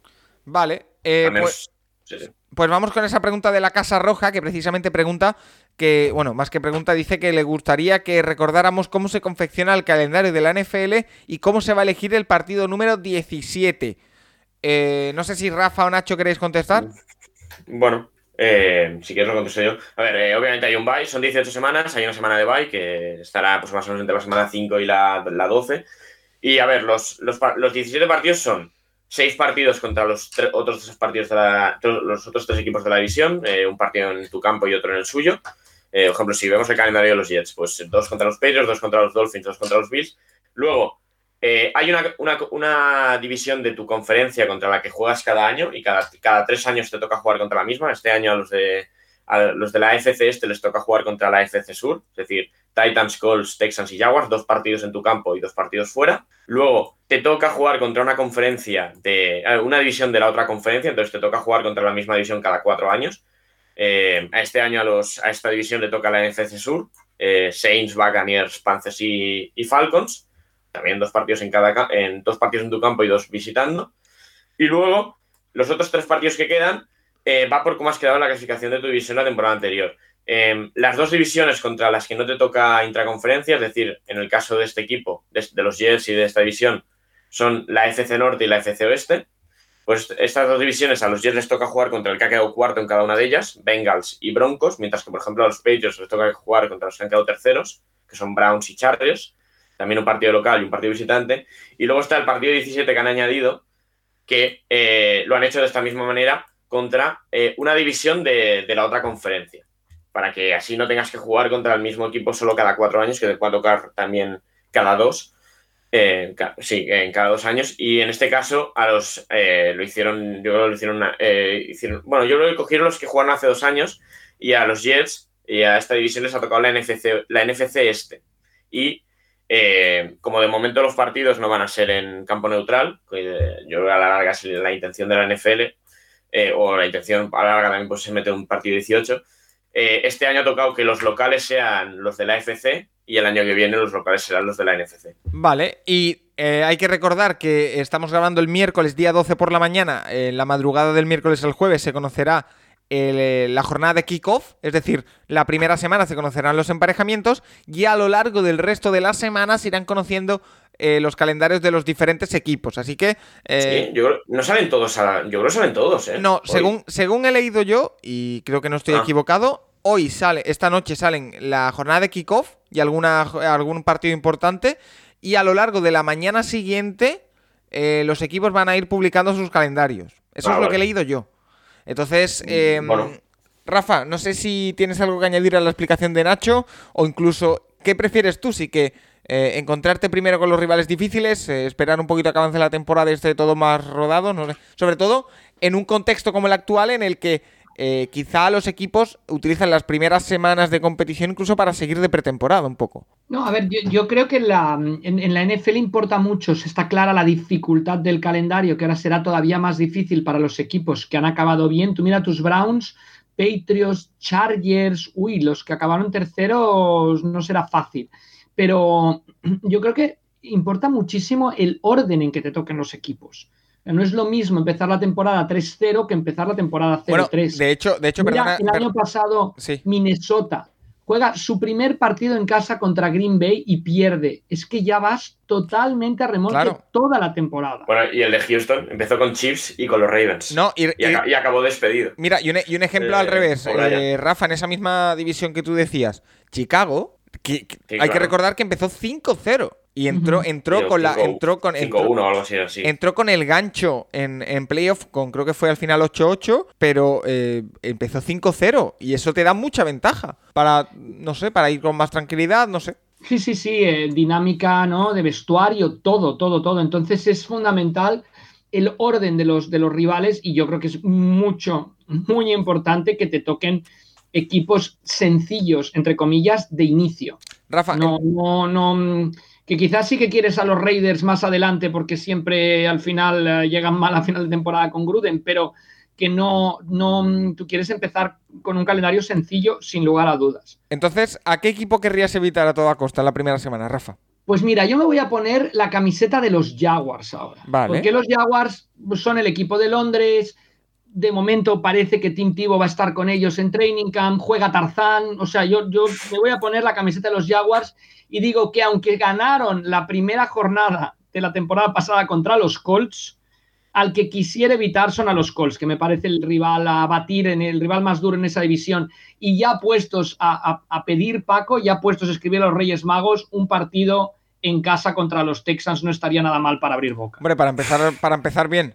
Eh, Nacho, yo el equipo, el primer equipo que se me viene a la cabeza cuando dices a quién quieres evitar, y ahora explicaré por qué, evidentemente son los actuales campeones, los Buccaneers. ¿Por qué? Aparte de, no, no todo el mundo juega contra ellos. aparte, aparte de que son los actuales campeones, que eso ya habla de por sí de- del nivel que tienen, son quizá el equipo que menos ha cambiado durante esta offseason y por lo tanto lo que decíamos de que eh, los equipos ahora mismo tienen menos rodaje por todo el tema COVID y por incluso la reducción de la pretemporada, los Buccaneers van a ir rodados ya. Bueno, eso habrá que verlo, ¿eh? Obviamente eh, son muchos meses Al menos, al menos en conceptos. En conceptos tá- tácticos sí. Sí, bueno, eh, se ha quedado todo el mundo, pero bueno, eh, habrá que verlo. Eh, obviamente los Buccaneers como campeones van a jugar el primer partido de la temporada en casa. Sí que los rivales posibles son Falcons, Panthers o Saints, que no suelen meter partidos divisionales para empezar. Y si no, los otros partidos que pueden meter es Giants, Cowboys, Buffalo, que seguramente sea uno de los grandes candidatos. Ese es bueno. Miami. Miami también podría ser una opción, de Florida. Y el otro es Chicago. Eh, huele, entonces- huele, huele a búfalo, ¿eh?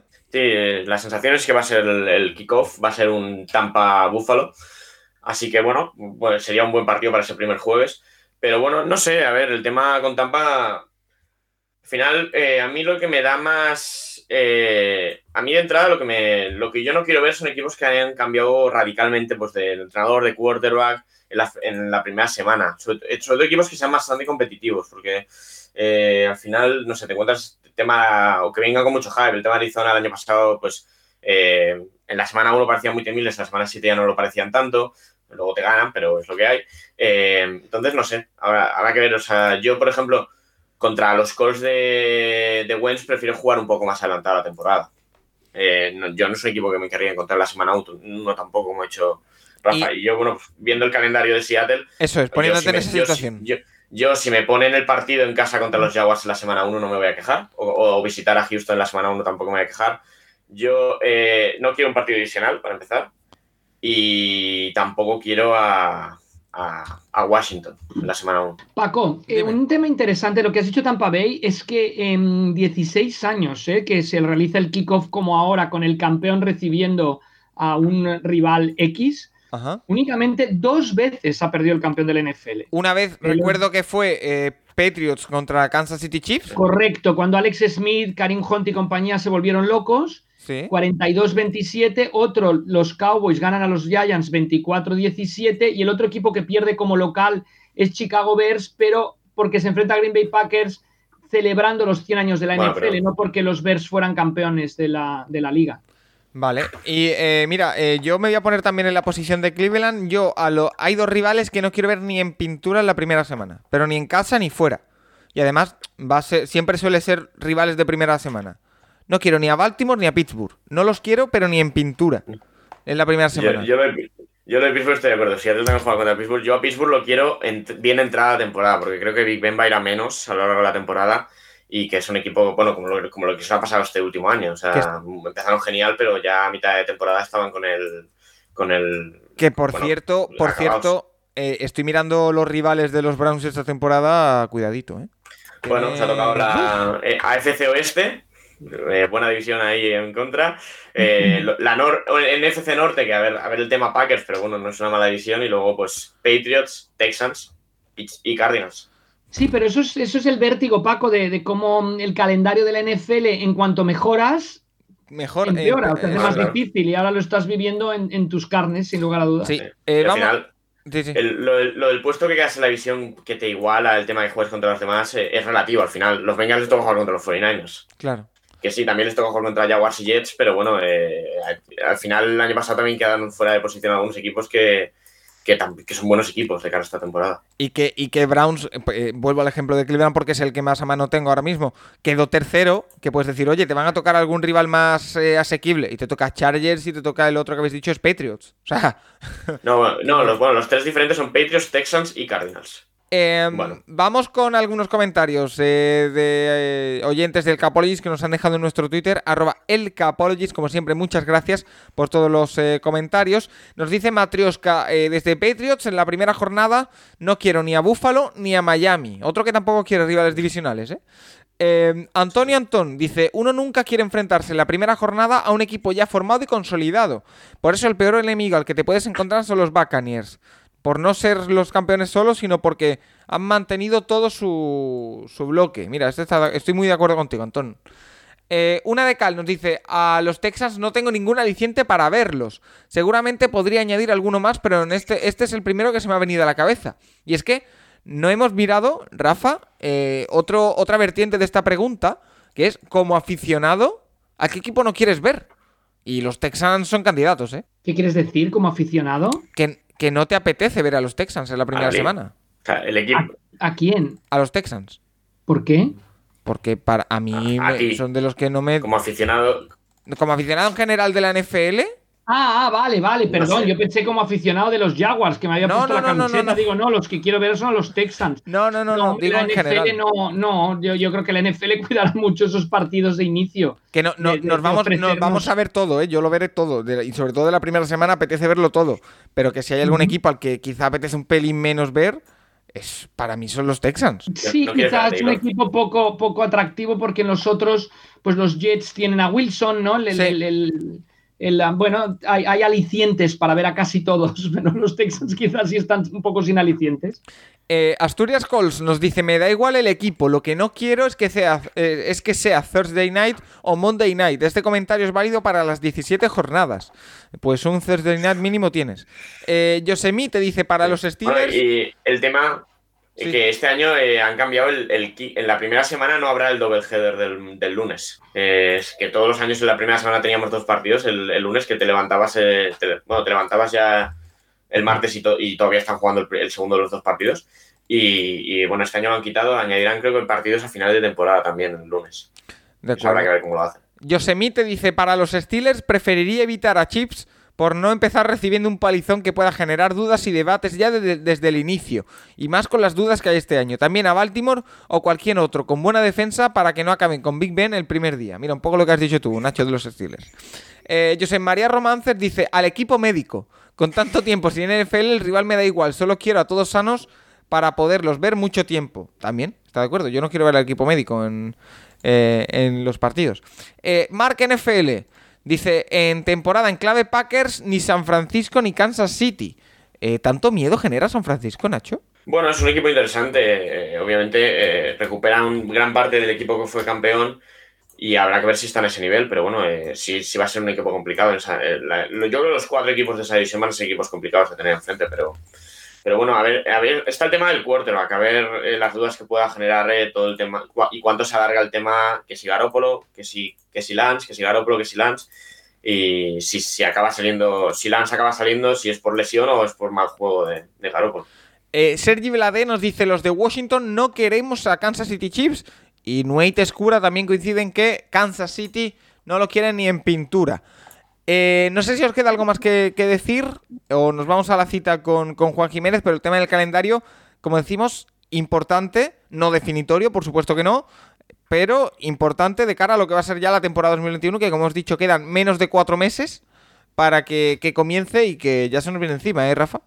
Sí, sí, lo que hemos dicho, el, tema del calendario y el orden del calendario es muchísimo más importante de lo que nos pudiéramos imaginar y tiene, si se ve a posteriori, una repercusión impactante en los resultados de la temporada. Y yo recuerdo una frase de nuestro amiguísimo Mariano Tobar que decía, todos los equipos de la NFL van a, a 8-8.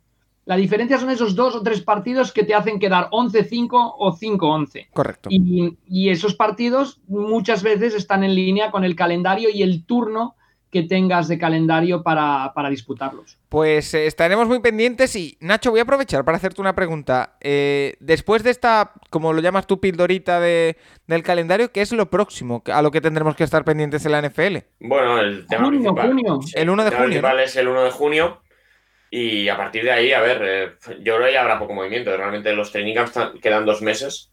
Y pues eh, el- los temas de la semana, seguramente a partir de ahí sean. Tal ha sido detenido conduciendo un coche borracho. Tal ha sido detenido por agredir a, a la novia o algo así. Eh, Las, las historias de todos los veranos, de, de Darius Guys el año pasado. eh, bueno, ya hemos tenido unas cuantas este año, pero bueno, todos los veranos pasa y todos, todos los veranos luego hay equipo, algún equipo arrepintiéndose. Bueno, y- Esperemos que no, que los jugadores encuentren maneras de entretenerse durante el verano, de estar ocupados. seguro que sí. Eh, pues chicos, si os parece, hacemos una pequeñita pausa, llamamos a Juan Jiménez y nos vamos a esa, sección de QB Nerd con el maestro. Recuerda que puedes escribirnos a nuestro Twitter, arroba elcapologist, para sugerirnos, preguntarnos lo que quieras cada semana.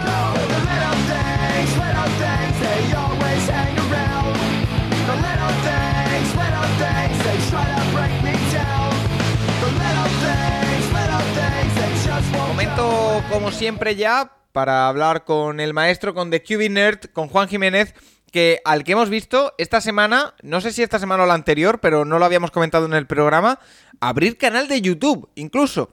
Todos esos vídeos que estamos viendo en Twitter eh, explicando conceptos, explicando jugadas, eh, explicando un montón de cosas, ahora también lo podéis seguir en YouTube en The QB. La verdad que no tiene pérdida porque el nombre es el mismo, si no me equivoco, que en Twitter, así que para que nadie se lo pierda. Juan Jiménez, ¿qué tal? Muy buenas. Lo siguiente es TikTok. Hola, eh, hola a todos. Eh, Lo siguiente es TikTok, Paco. Quiero eh, sí, subir unas coreografías de celebraciones de touchdown. Pero hechas por ti, ¿no? Así como, por supuesto. Como decía el otro día, paso de no querer estar en redes sociales a esta- estar en todas partes. Pero, pues bueno, ¿qué tal? ¿Cómo estáis? Un poco triste hoy, ¿eh, Paco? ¿Por qué? Eh, porque acabo de ver eh, que Cole Brennan, eh, no sé si lo sabéis, el que fue quarterback de la Universidad de Hawái hace muchos años, quarterback de sistema, ¿eh? no era, pero me acuerdo de pasármelo muy bien, pues que ha fallecido a los 37 años. sea, También, también, ha jugado, también jugó en juegan- Washington, ¿verdad? Sí, sí, sí, sí, sí, con número 5, creo recordar que llevaba. Y una pena porque, porque bueno, eh, supongo que de esas personas que, mira, se te va, se te va la vida, pues no tiene que ir, ¿no? Y, y con 37 años, que es increíble, ¿no? Me, me he quedado muy parado esta mañana. Es, es eh, curioso porque he, le- he leído mucho sobre este quarterback que en teoría no, no tuvo mucha notoriedad en la NFL, pero sí he escuchado a mucha gente, Rafa, no sé si tú lo tenías controlado, que eh, sus años en Hawái fueron un auténtico bombazo. Bueno, sí, Hawái, ¿no? Una, una, mm, universidad que mm, explotó por desarrollar un juego de pase totalmente agresivo, totalmente, mm, lo que dice Juan, de sistema, ¿no? De utilizar cuatro wide receivers desde hace muchos años. Estoy hablando, yo creo que finales ya de la, del, del siglo pasado, o sea, cuando todavía no existíais ni Paco ni, ni Nacho. Pero bueno, que tenía como la marca, ¿no? El, el- el- juego de pase, el juego aéreo de pase, exagerado. Y bueno, que, que ahí es donde, donde brilló, sin lugar a dudas, Colbrena. Pues- y siguen jugando igual, ¿eh? Sí, sí, sí, igual, por eso, por eso Hawái. establecieron una manera de jugar que, bueno, trajeron de entrenadores hasta June Jones, que había estado en la NFL, a gente que, tuviera un nombre en el, en, el, en el ataque aéreo, sin lugar a dudas. Y, de todo esto se beneficiaron, bueno, los jugadores que han pasado por ahí, que la gran mayoría han tenido mucho mejores carreras o más espectaculares en cuanto a números eh, se refiere, universitarias que después en la, en la NFL. Eh, y antes de empezar a todo lo que tenemos por delante para Juan Jiménez, que son varias preguntas, y además ese juego que os proponemos hoy de eh, formar el quarterback perfecto eh, con unas características en concreto, eh, quiero, Rafa, aprovechar este momento porque eh, me lo habéis pedido antes de comenzar el programa y no quiero que se me olvide. Eh, se acerca eh, en el otro fútbol, en el que tenemos más cercano aquí en, en Europa, se acerca la, la Eurocopa y queríais comentar para todo el que quiera le interese. tenéis algo preparado, ¿no? Tanto Nacho como Sí, tú. bueno, como- nosotros realizamos desde hace siglos, desde antes de que la Universidad de Hawái eh, implantara el sistema de ataque aéreo, una porra con motivo de la Eurocopa o con motivo de la- del Mundial de Fútbol. Se tienen que pronosticar los resultados de los, de los partidos y la gente va ganando unos puntos. Es bastante divertido y por solo 10 euros además te lo pasas cañón en todos los partidos y puedes hasta ganar premios también económicos importantes. Entonces, bueno, gracias Paco por dejarnos promocionarla, ya lo promocionaremos por eh, Twitter, lo hacemos desde el Club de Fútbol Sala Sí. que yo tengo, desde el Tremedal Fútbol Sala, y bueno, ya pondremos por Twitter, pero yo diría que los que estén interesados que hablen eh, por particular vía Twitter con Nacho y le hagan llegar un correo electrónico, que es todo lo que se necesita, Yo- pero es diversión garantizada. ¿eh? Yo participo, ¿eh? Eh, Sí, sí. Participé en el... Paco. ah, ya, ya contabas con ello, ¿no? Ah, sí, sí, Paco participó en la última.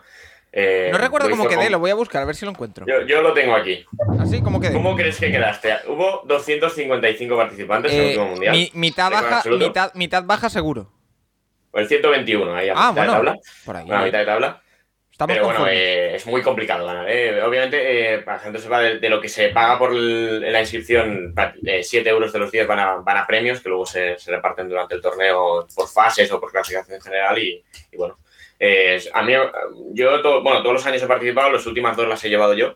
Y, y nada, a mí me parece muy divertido, verdad. Lo, lo lleva, pu- lo puedes lleva- participar individualmente o también, además, o sea, individualmente siempre, pero además puedes crear un equipo, que también es bastante divertido porque se usan un poco las reglas del ciclismo, ¿no? En el equipo los tres mejores situados son los que puntúan para el premio por equipos. Pues eh, no sé, yo veo un equipo, el Capologist. No sé si tenéis ya equipo, Sí, que sí. sí, sí, sí, el Capologist está, el Capologist B. Mira, quizás te engañamos, a- engañamos entre comillas a Juan Jiménez. A ver, hay que, que verlo. Encantado, claro que sí, estaremos. No Eh, llevan casco, ¿verdad? Por eso. No, no, no, Algunos sí, algunos sí, algunos vale. sí, algunos como Peter Check sí que lleva, pero bueno, eh, sí que quedan 30 días ahora para el torneo y bueno, en unos, en unos días mandaremos el, ya el primer mail, así que bueno, De el acuerdo. que quiera que me, que, me, que me abra a mí por mensaje o me escriba por Twitter y, y me lo apunto. Eh, más cositas. Eh, Juan, me has comentado que eh, lo hemos tratado en la primera parte del programa, pero me interesa mucho tu opinión al respecto. El tema Tim Tebow, ¿a ti qué te dice? Pues el tema definitivo, Paco. Eh, no, es que me, me, me- da rabia de que esto ocurra ahora. Eh, ¿Por qué no ocurrió hace que 12 años? Eh, yo creo que hubiera sido el tema. No, digo que, no vaya a funcionar seguro, pero, sí que, que me da más que es un tema de marketing. Ya sabéis que soy muy de Florida también. Y aquella época con Urban Meyer y con, con aquel, con aquel ataque que tenía con Tim Tebow es que era imparable. Pero se veía que no era un quarterback NFL. Entonces Tim Tebow es un personaje increíble, o sea, un líder y, y un deportista con una capacidad atlética increíble que, que ¿por qué no aprovecharlo en otra posición? Se obsesionó con jugar de quarterback y, y no era lo suyo. Yo me lo imagino jugaba, bueno, no sé si todavía es posible, jugando, en, por ejemplo, Paco, en, en red zone, ¿no? Situaciones de tercer y dos Sí. empty, cuatro receptores y el de end, sin running back. El quarterback se va con los receptores. Tim Tebow pasa al backfield. Entonces, claro, es muy fácil. Dependiendo de la defensa, es un 5 contra 5, corres con Tim Tebow. Que no, un screen rápido derecha o izquierda. Se puede utilizar de una manera tan increíble, pero no como quarterback, no un poco como Hill, ¿no? Pero se obsesionó que tenía que jugar de, de quarterback y, y ya, bueno, pues no, no funcionó y ahora, pues que 12 años después, pues lo intenta. Bueno, pues, pues Sí, que, eh, no lo hemos comentado antes, pero que hubo un par de tweets muy graciosos No, ya, la semana pues. pasada de... Ah, eh, hubo un par de tweets muy graciosos la semana pasada que justamente el entrenador que más apostó y le dijo a la NFL que Tibo era un quarterback, ahora va y lo ficha de Tyrion Hmm. para la NFL, o sea, de Urban Meyer, pero bueno, sí, al final, y también cuando el draft de McCaffrey hubo bastante meme de McCaffrey es el primer running back seleccionado en primera ronda desde Tim Tebow, porque al final Claro. es que, bueno, duró lo que duró Tibo y Claro, interesante, ¿eh? es interesante, pero claro, pero ¿por qué 12 años después, no? Es, es no sé, es, eh, pero bueno. Y después de haber pasado por, la, por las ligas menores de béisbol, bueno, en fin, un, interesante. camino, un camino más que, que raro el de, a ver, el a de ver qué pasa, a ver qué pasa. Eh, tengo eh, podcasting, haciendo podcasting en directo, que es algo, un concepto un poco abstracto. Eh, nos acaba de llevar una pregunta y por lo tanto yo la voy a lanzar a ver si alguien se atreve a responderla. Nos la ha hecho nuestro amigo fan FH34 Mariners, que siempre nos deja preguntas bastante eclécticas. Y la de hoy no es menos. Eh, nos pregunta, y esto Rafa, no sé si a primer a abuela pluma te sale algún nombre, ¿cuántos número uno del draft son Hall, of Fame? Eh, no sé si hay muchos, pocos, pero eh, si no la, la miramos para la semana que viene, ¿eh? pero eh, no sé si tienes algún nombre en, en la mente. Selección número uno del Sí. draft. Sí, sí. No sé, John Elway, desde luego. El primero Manning, ¿no? Me viene a la cabeza. Manning, John Elway. eh, Ah, yo, gracias a Wikipedia, he encontrado la lista. ¿Cuántos son? Eh, espérate, los tengo que contar, pero son unos cuantos, ¿eh? Eh, son 4, 7, 9, 11, 13, 14. 14. Oye, pues me esperaba más, ¿eh? ¿Sí? Son no- números no uno está mal, draft. 14 es un buen número, ¿no? El último es Manning. El último número uno que ha entrado es Manning. Peyton Manning. Eh, nos hace otra pregunta que es, Paco, ¿en serio que Browns podría intentar ir a por Aaron Rodgers? No.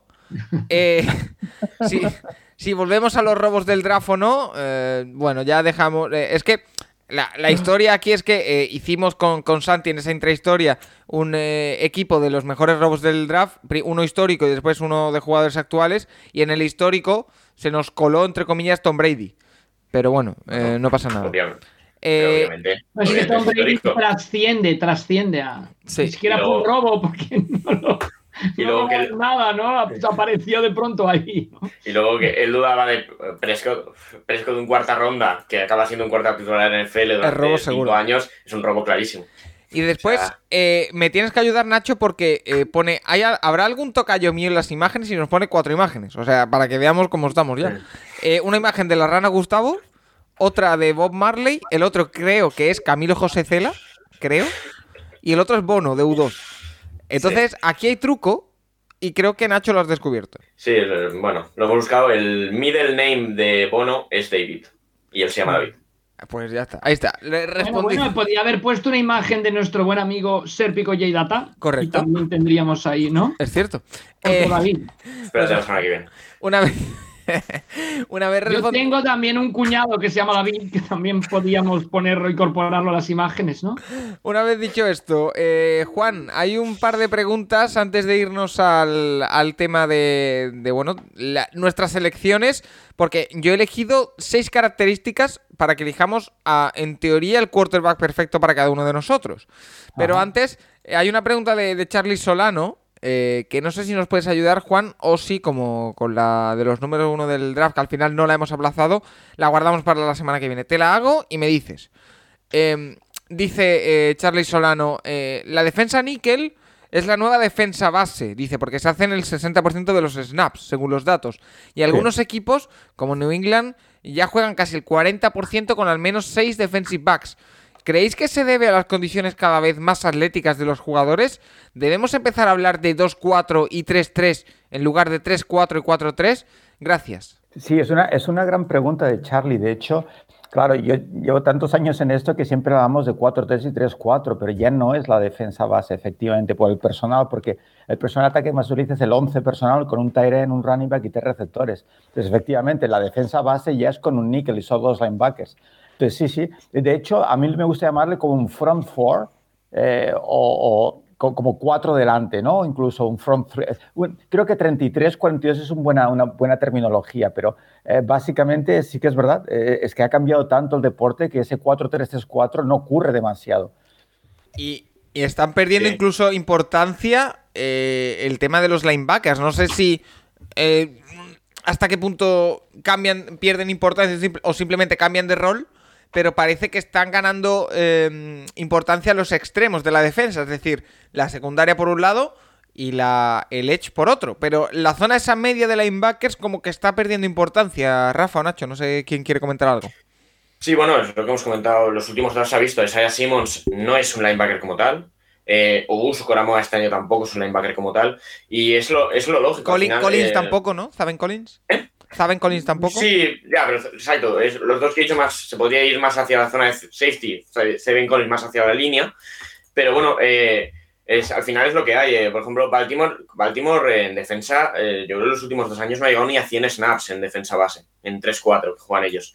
O sea, siempre sacan un linebacker, meten un, meten un níquel y a jugar con los cinco defensive backs. eh, y, y eso, bueno, es lo lógico, es a lo que va la liga. eh, tanto juego de pase, tantos receptores te obliga a meter gente rápida y esos son los, son los cornerbacks, no son los linebackers. Y es que no puedes defender a. o sea, yo recuerdo la defensa hace dos años de Seattle, que jugaban todo el rato con los tres linebackers. No había forma de defender a, a ciertos receptores de slot. O sea, no, eran muchísimo más rápidos que Kendricks o que, o que Wright. Y al final eso te obliga pues, eso, a sacar el, el, el níquel. Que aparte se está creando también el otro tema de que ahora en el slot te meten un jugador de metro 75 o te meten un jugador de metro 90. Apañar tú a defenderlo con el mismo jugador a estos dos. Y, y bueno, pues es que eh, obviamente en ataque que se van haciendo muchísimas innovaciones y la defensa ajusta con lo que tiene y, y con muchísima menos eh, capacidad de, de variación, en verdad. Gran análisis, ah, Nacho. De hecho, eh, la figura del edge rusher, eh, rusher no existía antes. El edge era el end y punto. Y, a- y ahora tenemos ese jugador híbrido muchas veces, ¿verdad? Que es entre linebacker y, y línea de defensa. Incluso también eh, ha cambiado estratégicamente la colocación de los jugadores, porque eh, según do- donde se colocan los, los líneas defensivos y linebackers en línea scrimmage respecto a la línea de ataque, tiene un nuevo colocado lo que se llama, eh, en la técnica más sencilla, que es la, la técnica 9. Ahora, hace mucho tiempo, está lo que se llama una white nine, white nine technique, donde vemos que los ends están muy abiertos y colocados sí. encarados. Sí, me lo habéis visto, ¿verdad? Salen del, Para- salen del banquillo prácticamente. Claro, claro, claro, para, para aislar incluso más al tackle en el pass rush. O sea, es que es, es- por eso decíamos un día que no me extrañaría que en un futuro volviéramos un poco más a la carrera, porque las defensas son más ligeras que antes, porque han tenido que adaptarse y ser más rápidos, pero claro, no son tan fuertes quizá, ¿no? O sea, interesante ver cómo evoluciona el, el deporte en el futuro. Y esto, pues siempre el que va marcando la pauta es Belichick. Ahora va Sí. directo a ficho dos ends, meto un montón de running backs y meto línea ofensiva de correr. Oye, y mi pregunta es, eh, Rafa, por ejemplo, que te tengo por aquí un poquito olvidado. Esa. eh, eso de que quede un poco difuso la posición de linebacker, que se vaya más hacia el concepto Edge. eh, a mí hay un nombre que se me viene a la cabeza, que seguro que hay muchos antes, ¿eh? pero a mí el nombre que se me viene a la cabeza de prototipo de ese jugador que ahora está tan de moda es Von Miller. Y Von Miller, que fue MVP de una Super Bowl, que no sé hasta qué punto Von Miller y otros jugadores de esa generación han creado esa tendencia que ahora estamos viendo que, que los drafts eh, son tan habituales. Sí, de- depende también de cuán- con cuántos juegues por dentro, pero, pero sí, o sea, se ha convertido en un Edge en aquella época Von Miller y el otro, el otro Edge, digamos, que vino de los, de los Cowboys y Bueno, que de Marcus Ware era, ¿no? Sí. sí, sí. y que, bueno, dominaron por el exterior a los Panthers en la final, ¿no? Ellos dos solos.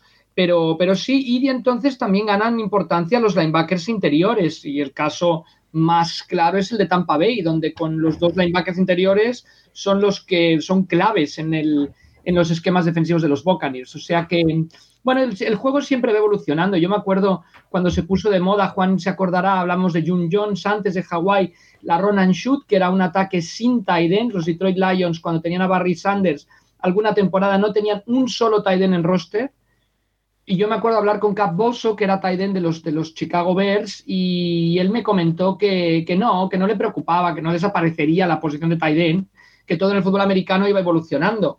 Ahora quizá la más amenazada es la de fullback, pero mira, mm, mira los 49ers. O sea que yo creo que todo va, todo va entrando en etapas de evolución y, y siempre se va viendo la posibilidad de sacar beneficio a un tipo concreto de jugador y eso es muy bueno porque mm, yo creo que que la NFL sea más flexible da sitio a muchos grandes atletas o grandes jugadores que en una NFL como la de hace 20 años, que todo era muy, si no mides tanto, si no saltas tanto, si no corres tanto, no puedes jugar en esta liga, yo creo que eso ha, ha pasado a segundo plano. De acuerdo. Vamos, si os parece, ya con el tema de la semana, que es eh, ese quarterback perfecto, eh, entre comillas, o el que más nos guste. Yo he elegido seis características, Juan, que no sé si echas alguna en falta o si te sobra alguna. Yo he elegido Sí, la siguiente. He hecho, he hecho en falta un par, pero bueno, lo hablamos luego, Paco. sí. Vale, yo, yo he escogido cabeza, o lo que puede ser lo mismo, inteligencia, o, o, bueno, lectura. IQ. Sí. IQ, eh, brazo, liderazgo, piernas, juego de pies, que no es lo mismo piernas que juego de pies. Y he añadido intangibles para un poco todo el resto. Juan, ¿tú qué echas en falta? Mm, Yo aquí añadiría, ¿eh? pensando ayer, totalmente emocionado con tu propuesta, Paco, eh, la mecánica en sí, la mecánica de lanzamiento Vale. general y, por supuesto, una cosa que tú aprecias muy bien y sabes valorar muy bien, Paco, que es el release.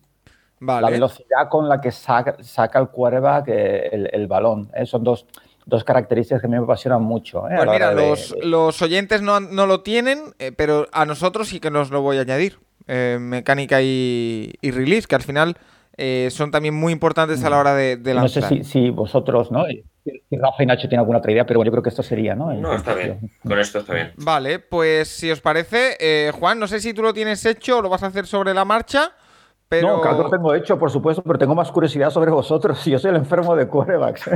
pues, pues si te parece, empezamos contigo y así damos tiempo a Rafa y a Nacho de que... Ah, conmigo, vale, vale. Sí, vale. sí, Yo lo tengo hecho. ¿eh?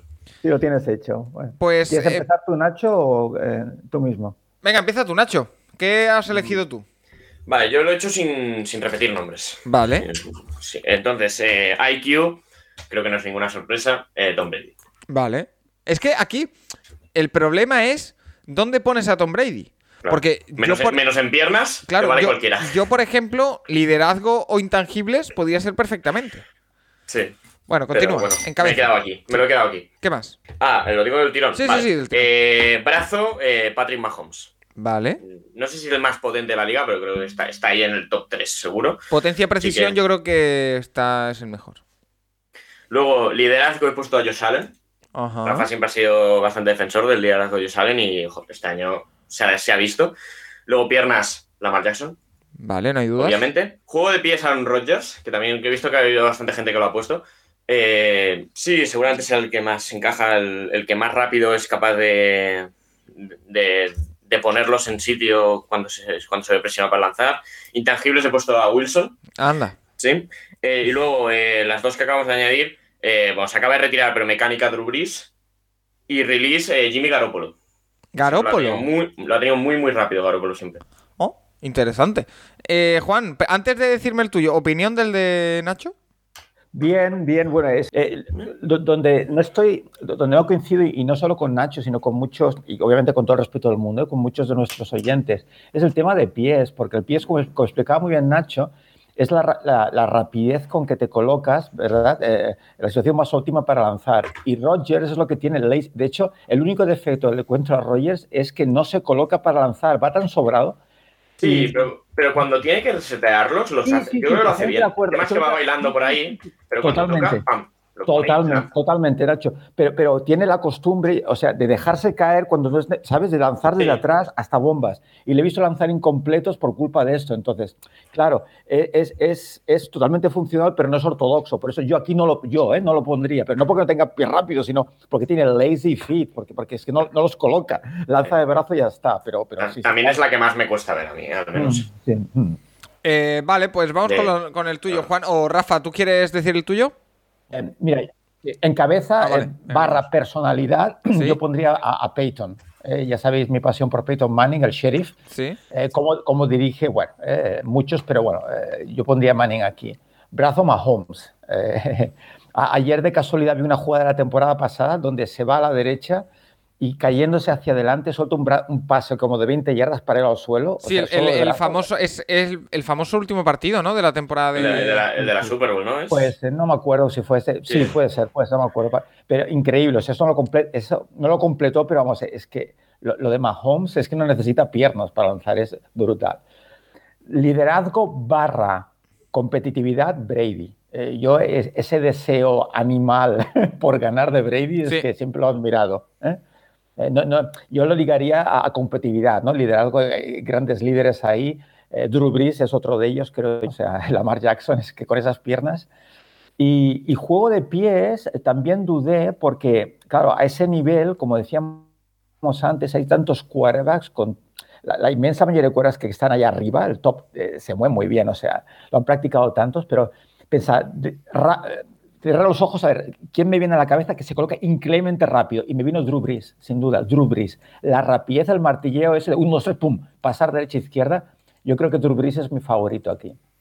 Vale, y te sí. faltan las dos, ¿no? Intangibles y mecánica y release. Exacto. Intangibles, pues yo como intangibles, Paco, supongo que nos referimos pues a aquellas cosas que no puedes valorar, que no puedes medir, ¿no? Por ejemplo, en el combine, ¿quién mejor que Brady en, en intangibles? Sí. Aquí mm, repito uno, pero ¿sabes? Porque es que co- imposible valorar a Brady, lo que ha sido Brady por sus intangibles. Lo, lo que aporta al equipo es que no, era imposible medirlo. ¿no? El- el- desde el pie de apoyo atrás hasta que sale el balón, sin duda, ya lo comentaba más de una vez, me apasiona, es, es Justin Herbert. Eh, Tiene el estilo más bonito para mí de toda la NFL. Y release se me cae la baba cada vez que lo recuerdo, Dan Marino. Eh, La rapidez. Mira, voy, a- subir a Twitter esta tarde un vídeo, nada, eh, un vídeo de, Marino muy cortito, es, es un lanzamiento que hace más vestido de calle prácticamente. Es que da pánico de cómo sale el, el movimiento ese para atrás. Es un muelle. Eh, tú ves los cuernos como tiran hacia atrás, cargan el brazo. Este es boom, boom. Es un muelle, es increíble. O para mí el, el release de Marino histórico y inolvidable. Pues hay, hay dos formas de hacer esto para todo el que lo quiera hacer. Lo puedes hacer con jugadores actuales, como ha hecho Nacho o voy a hacer yo, o con jugadores históricos, como ha hecho eh, Juan Jiménez. Todas son válidas, porque al final el quarterback perfecto eh, no existe, pero aquí jugamos un poquito a ser Frankenstein y a, y a intentarlo. Eh, Rafa, que te tengo un poquito abandonado, quiero escuchar el tuyo, ¿eh? Sí, yo voy con jugadores actuales que estén en rosters ahora en la NFL. Vale. Entonces, cabeza, Tom Brady. Vale, Yo creo que es su principal atributo, tomar decisiones, etcétera. Brazo, Josh Allen. vale, Em, liderazgo, no los últimos tres partidos de la temporada, pero hasta ese momento a mí siempre me ha impactado Russell Wilson como líder, como llevar a sus equipos a la victoria. Eh, piernas, tengo dudas aquí, o pongo empate entre Lamar Jackson y Kyler Murray. Me Sí. gusta mucho Kyler Murray como a veces con los pies convierte situaciones que eran de pase en ganancias. ¿no? Murray es más, eh, Jackson es más el corredor desde la jugada, desde el momento del diseño de la jugada, me Vale. parece. Juego de pies, me pegará bronca el maestro, pero también tenía a Aaron Rodgers. Lo, lo he intentado cambiar, pero no he encontrado por cuál, Juan, lo siento. No, Eh. Intangibles Pat Mahomes, yo creo que es capaz de lanzarte un pase cuando menos lo esperas, con la izquierda por debajo del brazo, por entre las piernas. Eh, mecánica, eh, Justin Herbert. Sí, el ahí el estamos de arco que tiene el de lanzamiento es increíble. Sí. Y por último, release, aquí voy a sorprender a todo el mundo. Cuidado. Derek Carr. Derek Derek Carr, Carr. me gusta, Sí, sí. me gusta, me gusta. Sí, sí, sí, sí, saca la pelota muy rápido de encima, Derek Carr. Yo debo decir que estoy siendo, porque eh, lo tenía en la mente, no lo había puesto negro sobre blanco y creo que voy a ser bastante alternativo. Entonces, eh, no sé, mientras termino de hacerlo, eh, Juan, tú que eres el, el experto de todo esto, ¿qué te parece la, por- sobre todo lo de Carr? Sí, bien, bien, sí, sí. Es que en, en la NFL hay jugadores con una calidad increíble en los diferentes aspectos. Hay, hay, hay quarterbacks que, que destacan más por, por un... eh, eh, Nacho, te quería preguntar, se me ha cortado la conexión. ¿Brazo o quién has dicho tú? Yo he puesto a Mahomes. Mahomes también, Pero ¿verdad? tú también, ¿no? Sí, Sí, sí, sí, sí, sí. Estaba entre él y, Go- y- y Allen, pero como, como metí a Allen en liderazgo y no quería, y extra- no quería repetir. Extra- extraordinario, extraordinario. ¿Ves? Mahomes, eh, en ese sentido, para mí es mucho como Rodgers. Son capaces de lanzar desde cualquier posición. Pero, pero eh, Rodgers lo hace más por vicio, Mahomes va por necesidad muchas veces, pero es increíble. O sea, lo de Mahomes. Yo cuando lo veo lanzar, Paco, a Mahomes, Sí. no sé si os pasa lo mismo. Es, es como si lanzara una pelota de tenis. Una O de sea, béisbol. una de jugando, béisbol. está Claro, claro, por supuesto, pero en cuanto a el, lo pequeño- el Murray Wilson se nota Claro. muchísimo que viene de ahí. Exacto, una cosa muy pequeña, ¿no? De tenis, béisbol, lo que quieras, que es pequeñita, que la puedes lanzar de cualquier posición sin una dificultad, ¿no? Que no la de fútbol americano y tienes que el- los dedos en el... Es que es increíble, es increíble con qué facilidad eh, eh, y con qué precisión lanza el, el balón desde cualquier posición. Alucinante. Yo eh, estoy poniéndolo, solo tengo una duda, y es que el juego de pies no lo tengo claro. Ya, a mí es la que más me cuesta ver Mm. de, a la hora de ver al quarterback, pero bueno. Porque además el nombre, los nombres que se me ocurren seguro que después son que no son así. Entonces, pff, no sé, ahora, ahora diré. Eh, Juan, preparado para mi sorpresa. Venga, A ver, Venga. eh, yo he puesto en cabeza, en IQ he puesto a Rodgers. Porque a mí es uno de los quarterbacks que más me ha impresionado por su capacidad de eh, ver cosas donde otros no, no ven. De eh, incluso diseñar jugadas sobre el, en el momento y diseñar rutas. Y creo que eh, es impresionante para eso. Así que cojo a Aaron Rodgers. Me gusta, me gusta. En brazo me quedo con Mahomes, aquí no hay duda, creo. El liderazgo, ya voy con la primera sorpresa. Yo, eh, personalmente yo, porque eh, me he guardado otros nombres. eh, me quedo- no, me quedo, con, Baker Mayfield. me quedo con Baker Mayfield. ¿Ves? Bueno, con- ahí- tocan- desde luego, tocan- desde luego. tocándose ciertas partes en un, en un estadio de. No, de ey, ey, eso ya está olvidado, Nacho. Mira, mira hacia adelante. Eso no pasó Pero nunca. Es- pero es muy líder, es muy líder. Vale. Eh, en piernas, es que he querido ser. la- Es que eh, ya los, los oyentes del Capolis me conocen. Y yo creo que vosotros también. Me encanta ser alternativo. Me encanta llevar la contraria. Me encanta ser eh, decir cosas distintas a, a todo el mundo. Aunque. A quedar mal. No, hombre. Piernas, yo me quedo con el jugador. No es el que mejores piernas tiene, quizá. Pero en el que en, en relación a su cuerpo. Mejores piernas tiene. Que, que para mí. Para mí, es, para mí es Prescott. Un jugador que con ese cuerpo sea capaz de salir por piernas, como sale él, mm, probablemente no son las mejores piernas, pero en relación a su cuerpo, para mí, está entre los mejores. Eh, juego de Bueno. pies, he puesto a Russell Wilson, pero no lo tengo claro. Eh, en intangibles, por supuesto, por supuesto, es Tom Brady. Aquí no hay, no hay ningún género de duda. Eh, en mecánica, Justin Herbert, creo que estamos la mayoría de acuerdo en que es la, la más eh, pulida, quizá, de los que hay ahora men- actualmente en activo. Y yo en release, aquí me la he jugado, me he tirado un triple como una catedral, Juan. Yo he puesto a Matthew Stafford. Pero Sí, igual que Rafa ha dicho ¿eh? Car, No, es rápido también, es rápido también. Sí, sí, sí, sí. también lo podía haber puesto en mecánica porque Stafford eh, me da la sensación siempre de que es un quarterback muy académico, muy limpio. Buen- Ya, buen- a mí no buen- me gusta tanto, ¿eh? Pero, O en, pero bra- en brazo también Stafford. Brazo tiene, Sí, Stafford tiene una locura de brazo que, brazo que mucho- potente también. Mecánica, Juan, Russell Wilson tirando el pase profundo es impecable, ¿no? Bueno, Con el eh, tamaño que tiene, además. el toque Sí, que pero- le da, sí. Sí, pe- le da mucho arco, eh, que, que ahora se ha puesto muy en bueno eso de colocarle que baje muy vertical y lo hace muy bien. Pero como decías antes, Rafa, a mí el, el- el dibujo que, que, eh, que- que hace la pelota cuando lanza Justin Herbert, el pase Es medio increíble. largo, increíble. es, es, es una gozada. Vale, eh, si os parece vamos a leer un poco lo que nos han dejado los eh, oyentes, que también nos han dejado evidentemente sus opiniones. Por ejemplo, eh, Juan Pedro Nonay ha hecho una versión all time, un poco como la que ha hecho Juan, y ha dicho lo siguiente, a ver qué te parece Juan. Cabeza Peyton Manning, aquí creo que habéis coincidido. En brazo Dan Marino, liderazgo Tom Brady, piernas Steve Young. Yo creo que esta está muy bien puesta. Juego de pies Patrick Mahomes e intangible Joe Montana. ¿Juego de pies Patrick Mahomes? ¿Juan? Sí, bueno, eh, yo creo que aquí quizá, quizá, eh, quizá confundimos la, la habilidad de moverte, ¿verdad? Sí. Que, que es muy rápido, con la disciplina de, de- de- de- de situarte de la manera correcta para pasar el balón, ¿no? Ese que el martillo 1, 2, 3, yo creo que es diferente, ¿no? Pero, pero bueno, también tiene pies rápidos, es una opción, ¿por qué no? eh? Pe- Pero yo en esto lo veo más el, más óptima para completar el pase. Vale. Spain Rider nos dice cabeza, Manning, Peyton, por si las dudas y sobre todo de frente. Bueno, un po- una faltadita aquí, pero bueno, no pasa nada. Que, que el otro día salió la foto de que le estaban haciendo ya el busto y decían que se iban a acabar, iban a acabar con todas las asistencias de, de cobre de Estados Unidos. Eh, brazo Dan Marino, eh, liderazgo Tom Brady, piernas Michael Vick, otro que también habría que tener aquí presente. Sí, Juego de pies Aaron Rodgers e intangibles Brett Favre.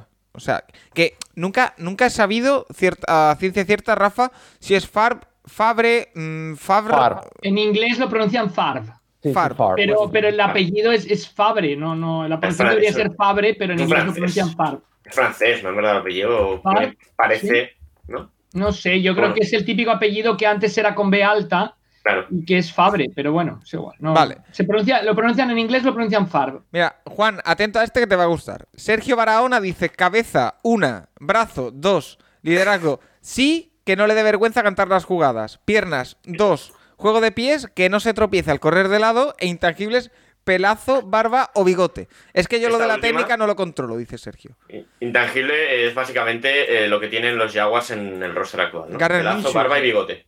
Eh, Juan, ¿estás de acuerdo con esta o no? Totalmente, totalmente. Además, ahora que, vi- que viene Trevor Lawrence con, ese, con esa melena, sí, sí, va a ser, va a ser totalmente uno, uno de, los- de- de las medidas estándar ¿no? para, para valorar a un quarterback. Yo estoy alucinado, estoy alucinado con... Aprendí muchísimo ayer con este post. Terryman eh, nos dice eh, cabeza Peyton Manning, brazo Patrick Mahomes, liderazgo Tom Brady, piernas Russell Wilson, juego de pie Aaron Rodgers e intangibles Tom Brady. Eh, Emilio Molina nos dice cabeza Be- Brett Favre, ojo, eh. Eh, brazo Drew Brees, eh, liderazgo Brady, piernas Kaepernick, otro que también habría que tener en Bueno. cuenta aquí. Juego de pies de Sean Watson. Este lo he pensado, eh, Juan, pero no me he lanzado porque eh, no sé si de verdad el juego de pies es bueno o que es muy bueno de Sí, piernas y sale es de. Bastante, es bastante disciplinado con los pies. Sí, sí, sí, sí, sí. No, es mala opción, no es mala opción. Intangibles Patrick Mahomes. Eh, Ángel G nos dice: eh, cabeza Tom Brady, brazo Josh Allen, liderazgo Tom Brady, piernas Lamar Jackson, juego de pies Patrick Mahomes e intangibles Aaron Rodgers. Eh, Juan Fútbol nos dice: cabeza Brady, brazo Mahomes, liderazgo Brady, piernas Jackson, juego de pies Aaron Rodgers e intangibles Tom Brady. Eh, George, cabeza, Peyton Manning, brazo Mahomes, liderazgo Brady. Ojo a esta que estoy muy de acuerdo. Estoy muy de acuerdo.